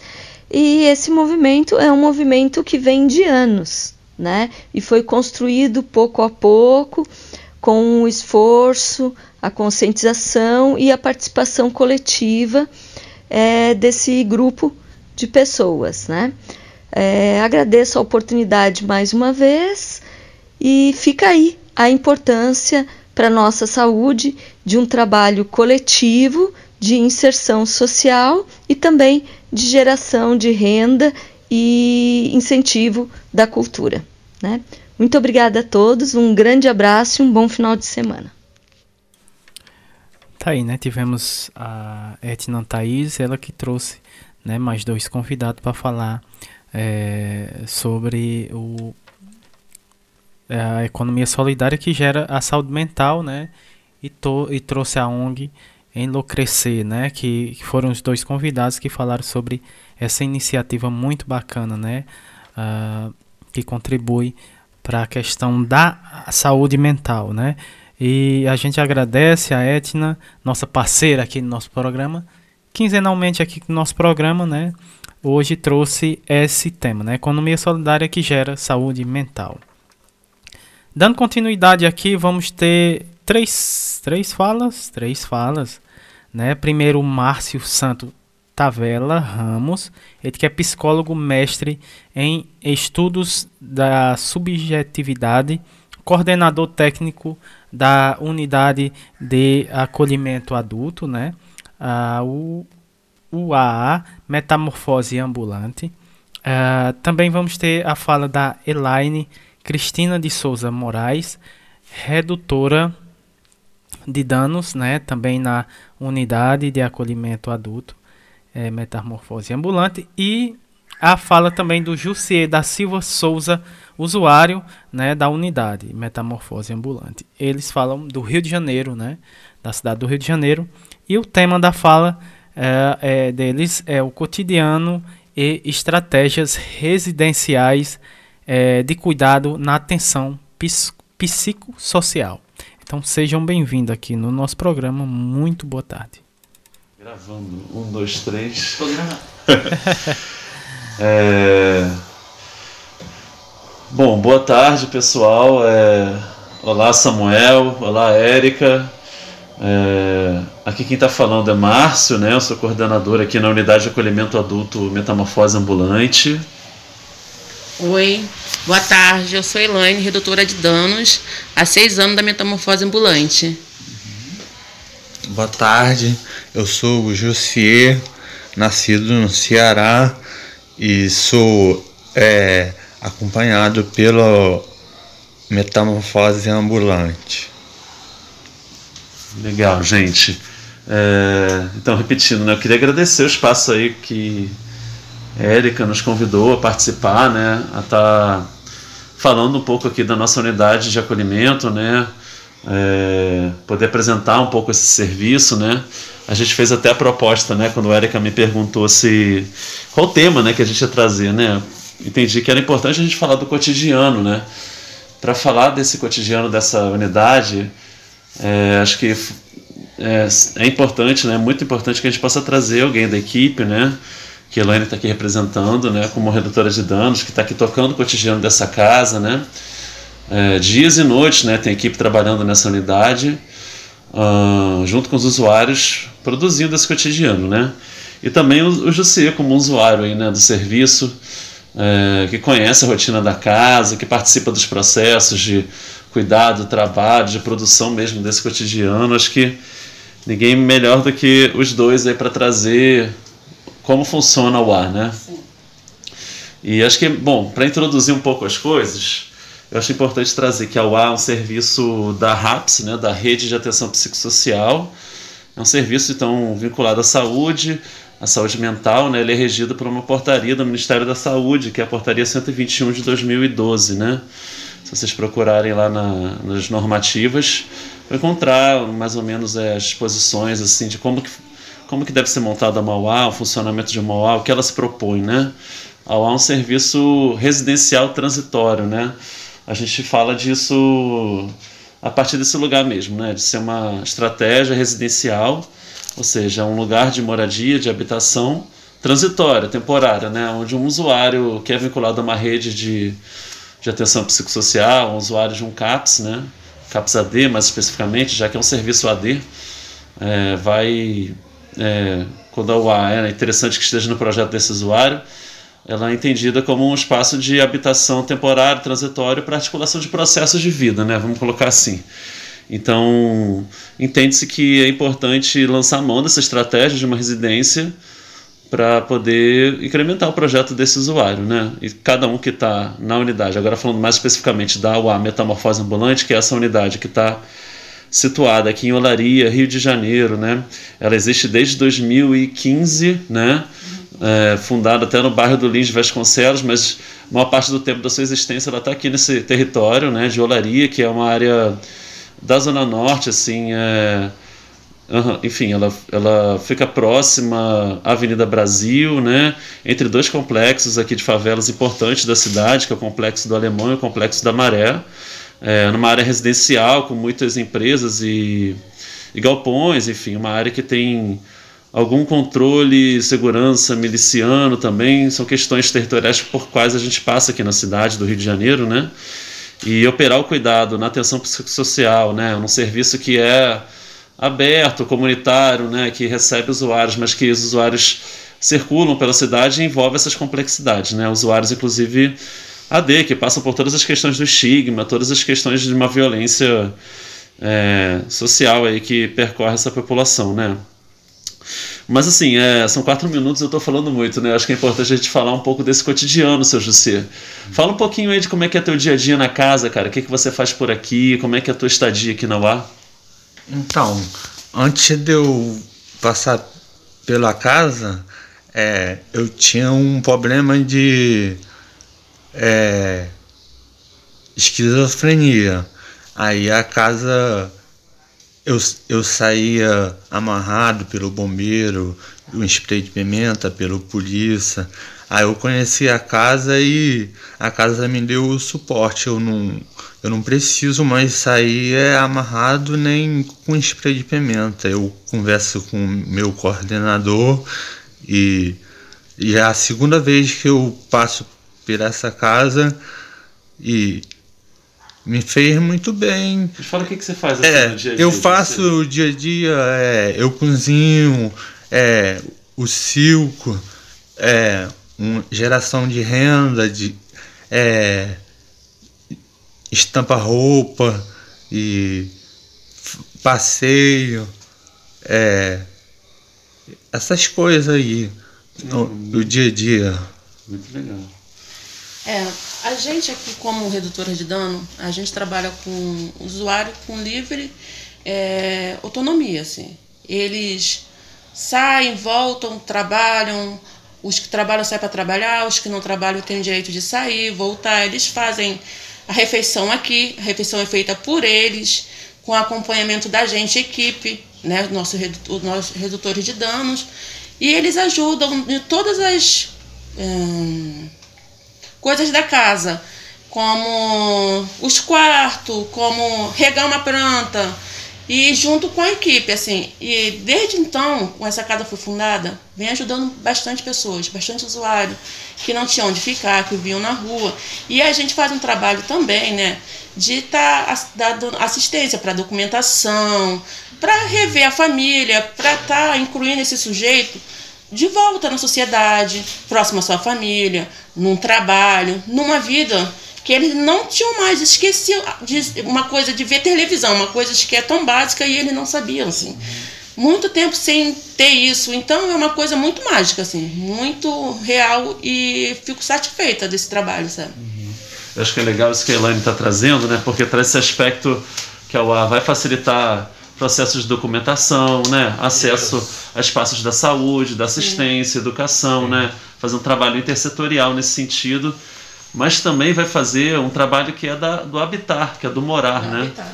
É, ao ar como uma hospedaria transitória, a galera está aqui, está hospedado durante um tempo, né? Vai poder exercitar um pouco essa coisa de morar, que é, é cozinhar, é limpar, né? Que são coisas é. que essa galera há muito tempo perdeu sobre o que é o cozinhar, sobre o que é o morar, dormir numa cama, que é tão simples pra gente, mas para eles faz tanta falta, eles esqueceram disso. Então, quando vem para cá, a cabeça muda, começa a pensar que pode ter um lugar para morar, que pode ter sim sua televisão, sua geladeira. Não precisa estar tá só na rua, não precisa só estar tá usando droga. Pode estar tá, sim usando droga, mas sim ter no seu espaço, ter sua casa, não simplesmente só estar na rua, né? Uhum, uhum. E acho que isso é entender que esse próprio cotidiano de, do morar, da casa, do cozinhar, do ver TV, é uma prática de redução de danos, né? É uma coisa que a gente vem construindo, entendendo que a nossa redução de danos é no próprio cotidiano, é nas próprias relações aí que a gente vai estabelecendo dentro da unidade, entre equipe e usuários, que são relações de parceria mesmo, né? A gente trabalha junto, a gente produz junto, né? Recentemente, por exemplo, a gente estava com um problema aqui de estacionamento, né? Que tem um, uma vaga que fica em frente à unidade, né? E essa vaga era sempre ocupada pelos carros da rua, né? E a galera foi lá e montou um cavalete, né? Os próprios usuários, junto com a equipe, montou ali um cavalete, pegou alguns pedaços de madeira e montou, assim, né? Um...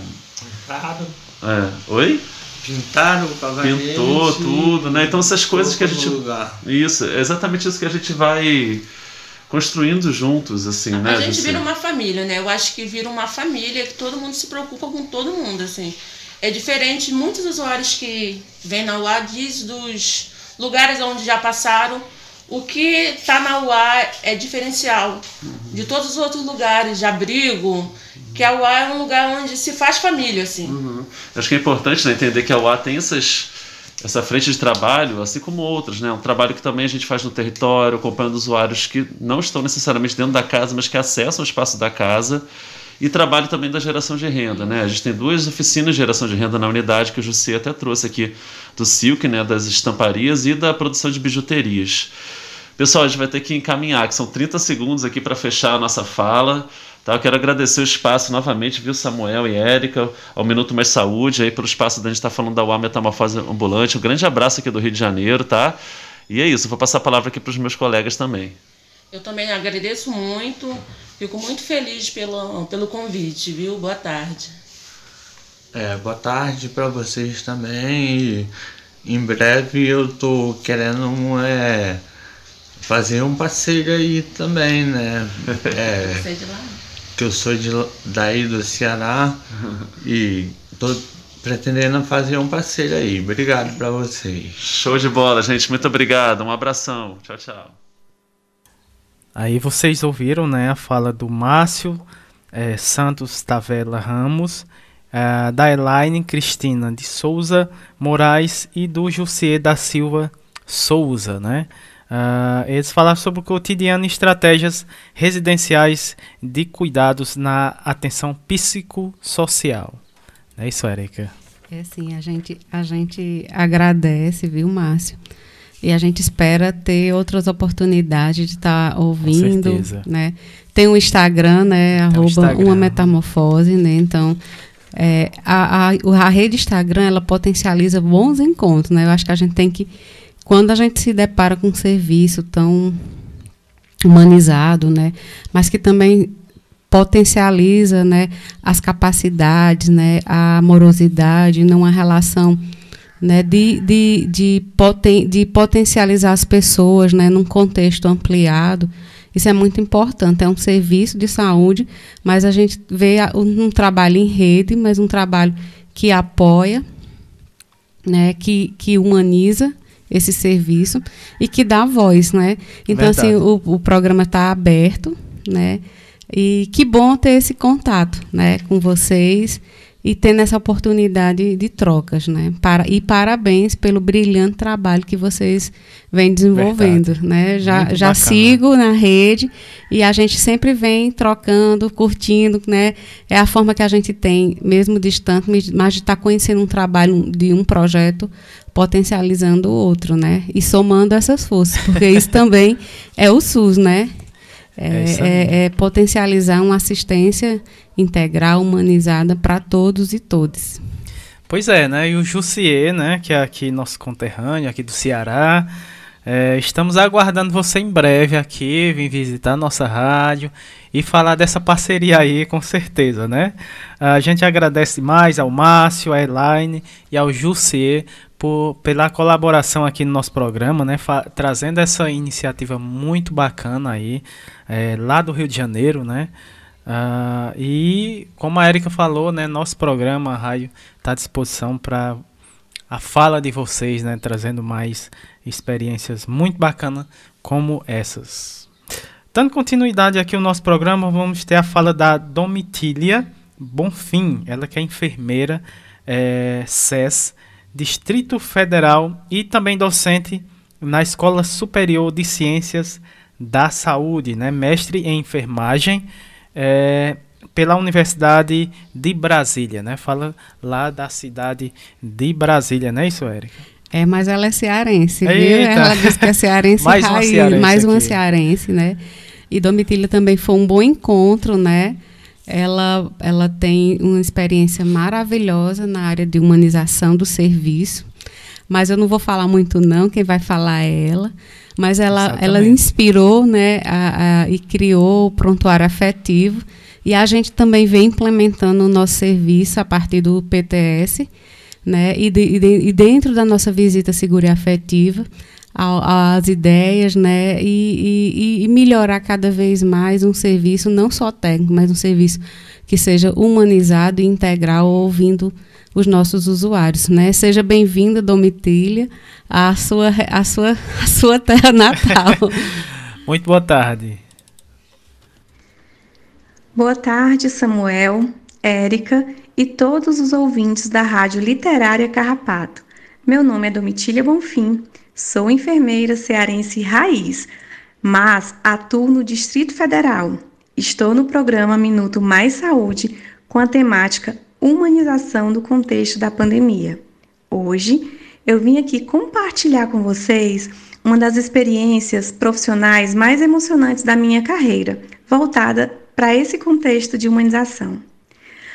É, o conceito de humanização ele é bem subjetivo mas eu prefiro o conceito que traz com o conjunto de técnicas, de valores, de ações, de princípios e de comportamentos.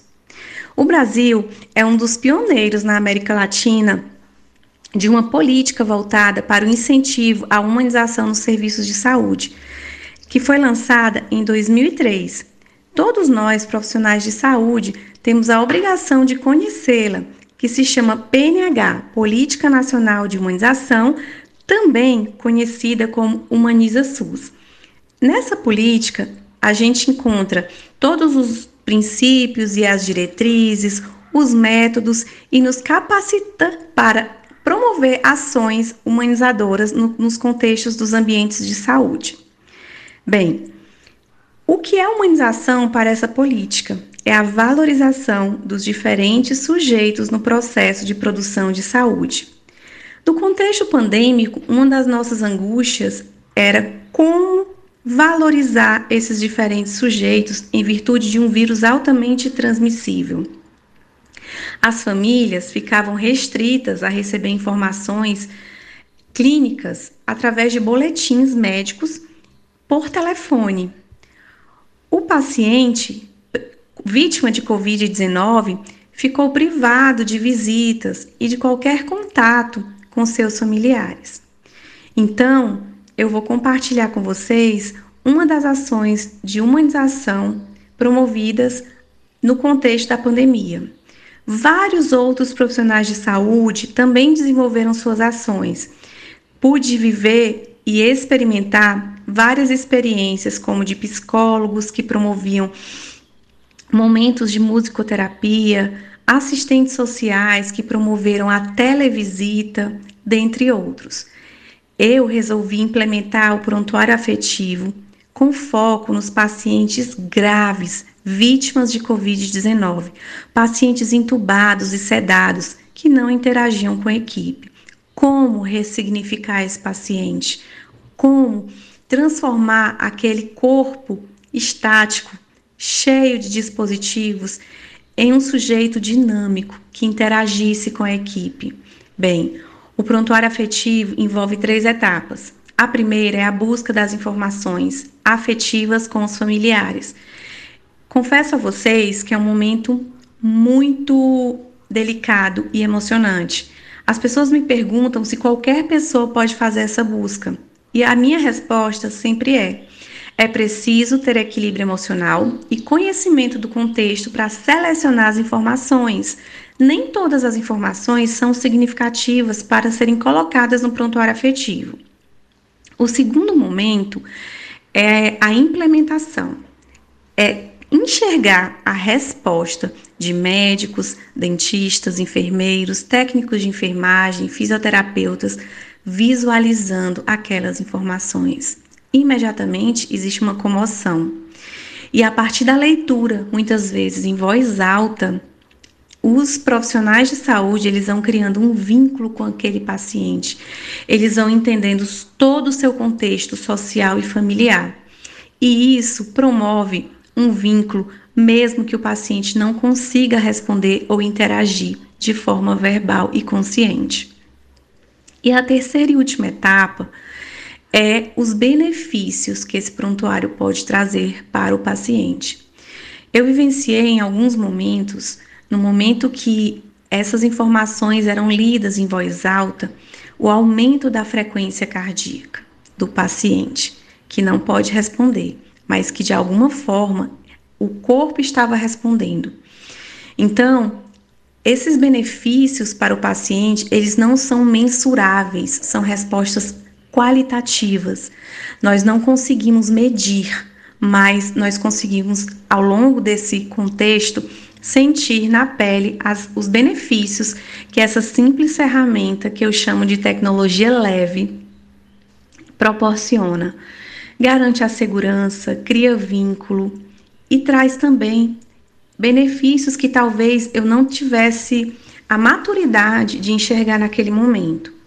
Hoje, nós temos várias experiências da construção desse prontuário afetivo antes da intubação junto com o paciente, onde ele escolhe as informações que ele gostaria que a equipe soubesse sobre si e muitas vezes ele deixa recados para a família. Então, isso é bastante motivador.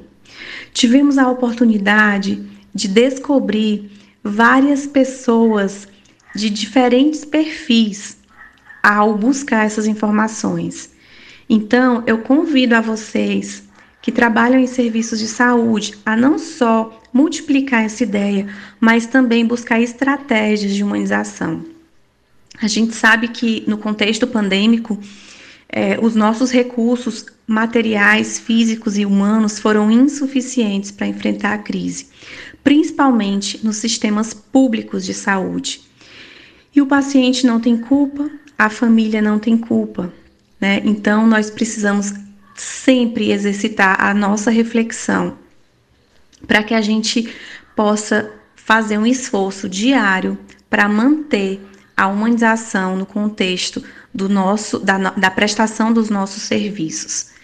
Então, é, foi uma experiência inesquecível é, e para mim é um prazer estar tá podendo compartilhar essa experiência com o meu estado é, tão querido, agradeço o convite e a oportunidade de compartilhar o que realmente faz a diferença na saúde e no mundo.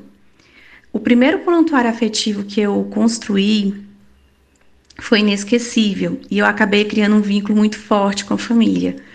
A melhor notícia foi receber a informação de que esse paciente saiu de alta e que todos os serviços que ele passou, o prontuário acompanhou. E a esposa desse paciente me falou uma frase muito forte e que eu nunca vou esquecer, que aquele simples papel manteve o paciente próximo de sua esposa durante todo esse processo, que foi bem longo. Foram mais de 30 dias de internação entre UTI enfermaria até sua alta. Então, é com muito carinho, com muita satisfação que eu compartilho essa ação. Promover ações de humanização depende de tudo isso que nós carregamos, das nossas técnicas, dos nossos valores, dos nossos princípios e dos nossos comportamentos. Para que a gente desenvolva essas habilidades, precisamos conhecer o que trata essa política. Alguns conceitos são sim subjetivos Existe também uma plataforma que chama Rede Humaniza SUS, com experiências do Brasil todo voltadas para a humanização do cuidado. Uma das dificuldades é dos, de obter é, resultados de todas as ações que envolvem humanização é essa dificuldade de quantificar as respostas.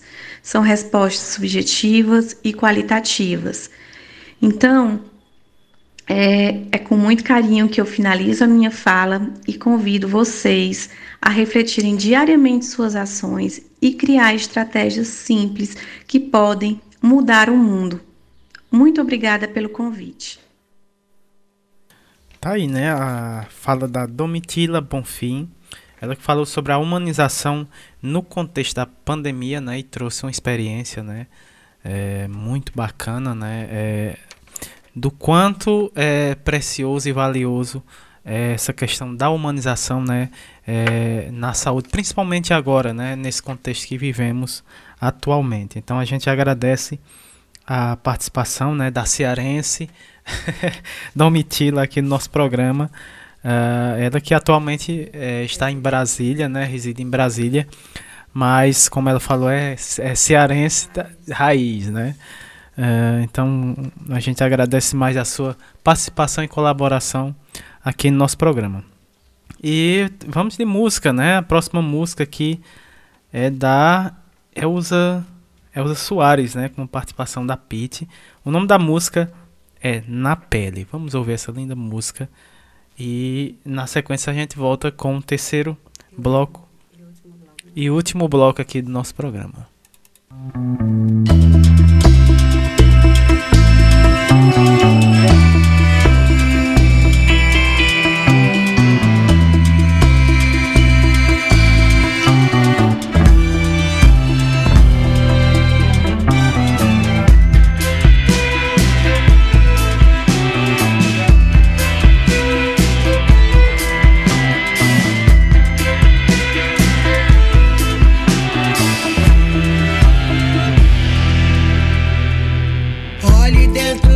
que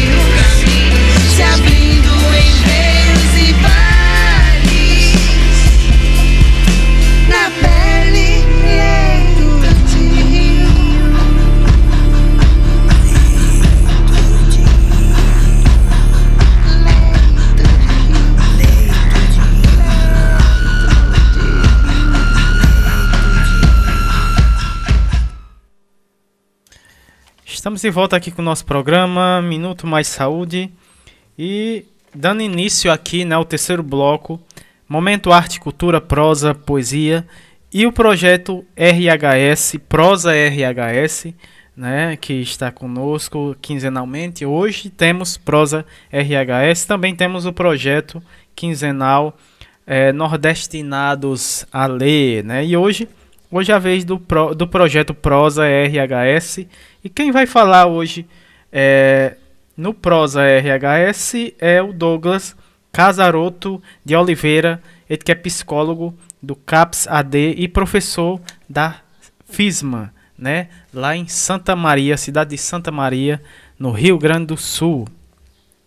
Ele vai ler um post é, da Manuela Gonçalves Porto e do Vinícius Bragança, né?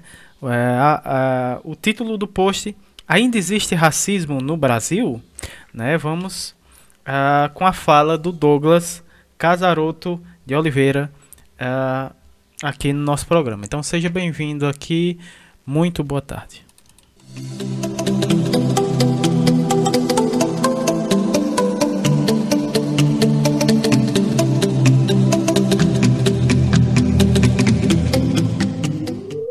Bem-vindo à Rede Humaniza SUS. Mais conhecida como RHS, é a rede social dos trabalhadores, gestores e usuários do SUS, que atuam cotidianamente com o desejo de fazer um sistema único de saúde com equidade, acesso universal e cuidado integral à saúde. Olá, sou Douglas Casaroto de Oliveira, sou psicólogo, atuo no CAPS Álcool e Drogas, aqui na cidade de Santa Maria, Rio Grande do Sul. Sou professor do curso de psicologia aqui da FISMA e agradeço muito por poder estar participando do RHS em prosa. E dentre os vários posts que, que eu conheço da RHS, eu resolvi fazer a leitura de um post produzido por alguns alunos meus em, no dia 4 de 12 de 2020, ele foi publicado, que fala de um tema que tem sido um tema que, enquanto profissional, eu tenho me debruçado mais, uh, e, mas que, tá, que tem pedido uma reflexão no Brasil, né? em diferentes âmbitos, inclusive no âmbito do cuidado. Então, vou começar a leitura. Uh, Oi, galera do Humaniza SUS. Somos acadêmicos do curso de Psicologia da Faculdade Integrada de Santa Maria, FISMA. É através da disciplina de Introdução à Psicologia da Saúde, iniciado pelo professor Douglas, trazemos uma questão pela qual refletimos através da aula do professor Dr. Mário Luiz de Souza, do curso Outras Narrativas, Novas Epistemologias. Será que ainda existe racismo no Brasil? Dentro de uma decorrência histórica, encontramos uma estrutura racista impregnada no país, desde a colonização até os dias atuais. Pois, para legitimar o processo de colonização, foi colocado que o branco iria para regiões como da África para levar a civilização aos povos que eles diziam atrasados. E para isso utilizaram o racismo, alegando que esses povos eram selvagens. Essa ideologia racista coloca os negros como aqueles que não têm habilidades intelectuais e morais para o progresso de uma civilização, alegando que os negros tinham aspectos morais ruins, como alcoolismo, tendência ao roubo, a enganar as pessoas, levando aquela ideia de selvagem. O Brasil foi o maior território escravista do hemisfério ocidental, sendo o último a extinguir o tráfico negreiro e também o último a abolir a escravidão. Mas afinal, ainda existe racismo no Brasil? Na fala do professor Dr. Luiz Mário de Souza, o racismo é a construção social e o maior erro dessa construção social é estar preocupado com o racismo enquanto causa e não enquanto consequência. O racismo é uma estrutura de opressão que está inserida dentro de uma outra estrutura de opressão ainda maior, que é o capitalismo. Precisamos discutir o racismo não apenas em seu aspecto moral, já que o mesmo está inserido dentro de um sistema das relações políticas, econômicas e sociais. No Brasil, pessoas negras têm de 6 a 7 vezes mais chances de morrer de homicídio do que uma pessoa branca. Um policial, ao chegar em uma favela, tem um olhar muito mais opressor para uma pessoa negra do que para um branco no mesmo ambiente. Recentemente, um caso que chocou o Brasil foi o homicídio da vereadora Marielle Franco, mulher, negra e feminista, que aos 38 anos teve sua morte precoce. Ou ainda uma família negra que em uma tarde de domingo, voltando de um chá de bebê, tiveram seu carro alvejado por mais de 80 tiros por militares do exército. O que ambos os casos têm em comum é a impunidade. Afinal, no caso Marielle, até hoje o culpado não foi preso e no caso da família de Evaldo, os militares foram soltos. Vale a pena ressaltar que esses são dois exemplos de milhares de casos que acontecem diariamente no Brasil, os quais não ganham tanta repercussão da mídia como os acima citados. Começamos e concluímos o post com um infeliz questionamento, afinal, ainda existe racismo no Brasil? Lhe convidamos a responder algumas perguntas abaixo diante das respostas obtidas por estas. Deixamos com que tenham suas próprias conclusões.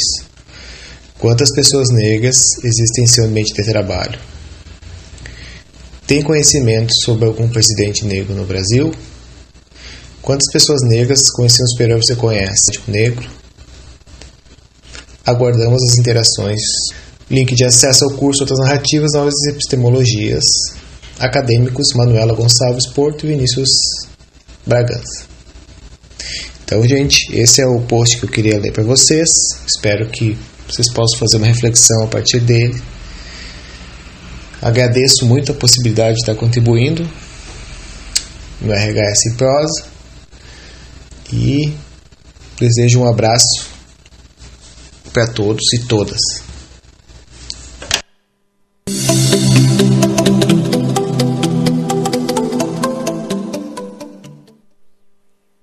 Tá aí, né? Tivemos uh, a fala do Douglas Casaroto de Oliveira, uh, com a leitura né, do post Ainda existe racismo no Brasil, né? Um post da Manuela, da Manuela uh, Gonçalves Porto e, o, e Vinícius Bragança, né? Esses foram ah, os, os nossos convidados de hoje, né? Tivemos o Douglas, também o, o Leonardo, a Margarida Pereira, a Germana Nobre, uh, a Darla, Natanaele, a Luciana Pereira, também a Etna Thaís esteve conosco também, a Mar o Márcio, é, a Elaine, o Jussier, a Domitília e o Douglas, né? Esses foram os, os nossos colaboradores, convidados do programa de hoje né?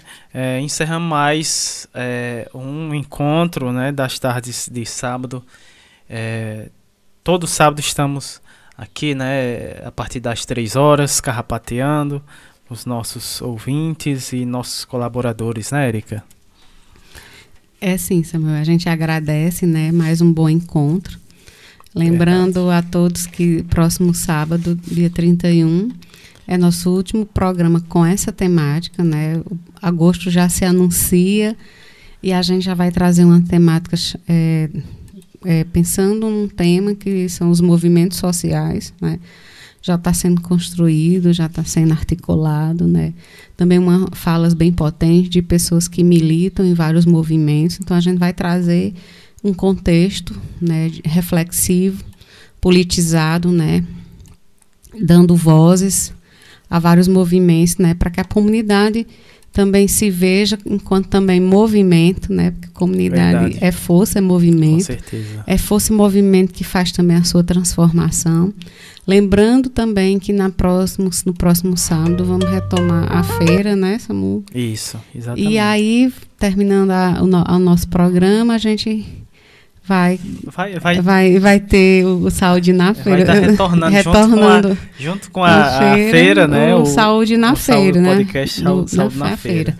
Né? Agradecer a todos, um bom final de semana, um bom fim de tarde, né? E até o próximo sábado. É, até o próximo sábado vamos de, de abraços, né? É, é, para os nossos ouvintes. É, agradecendo demais a audiência né, é, do pessoal aqui da nossa comunidade, do Carrapato. Um grande abraço a todos. Uh, e as demais, né, comunidades vizinhas aqui que nos rodeia.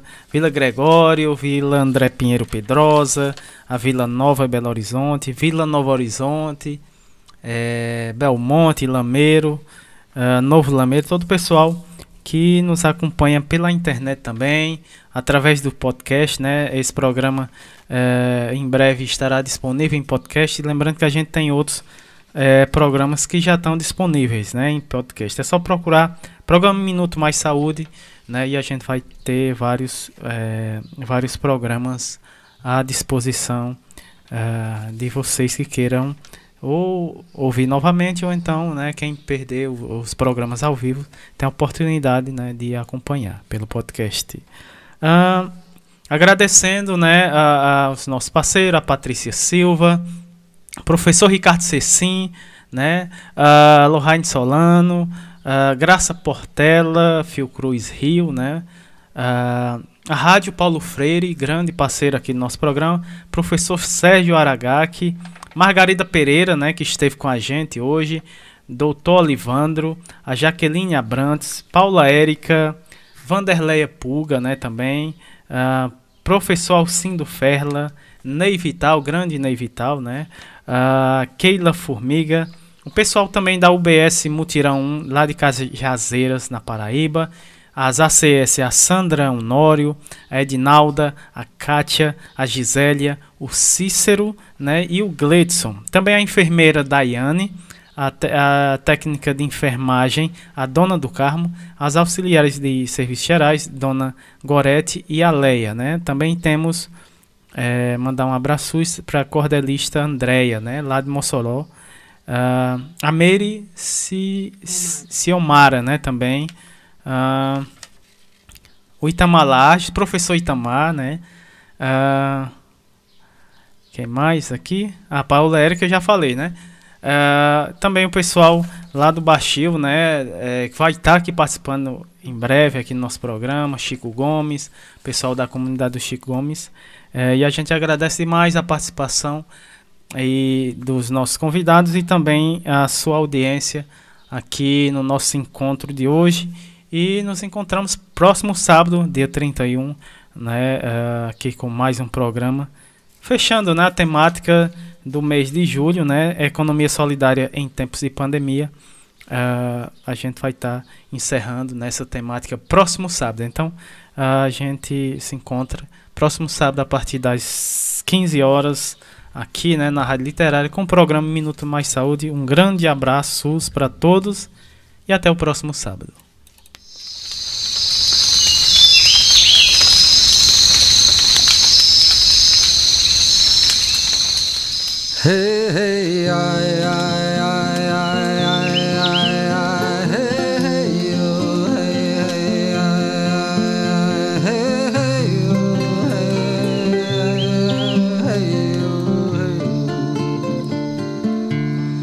Nessas horas que estamos diante do fogo, Deus convoca tudo e todos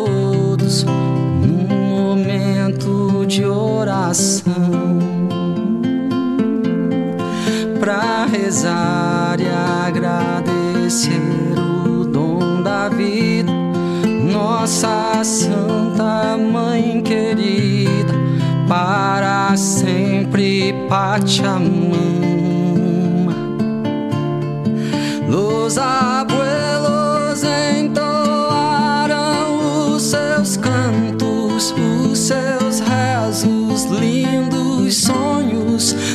nos antigos rituais.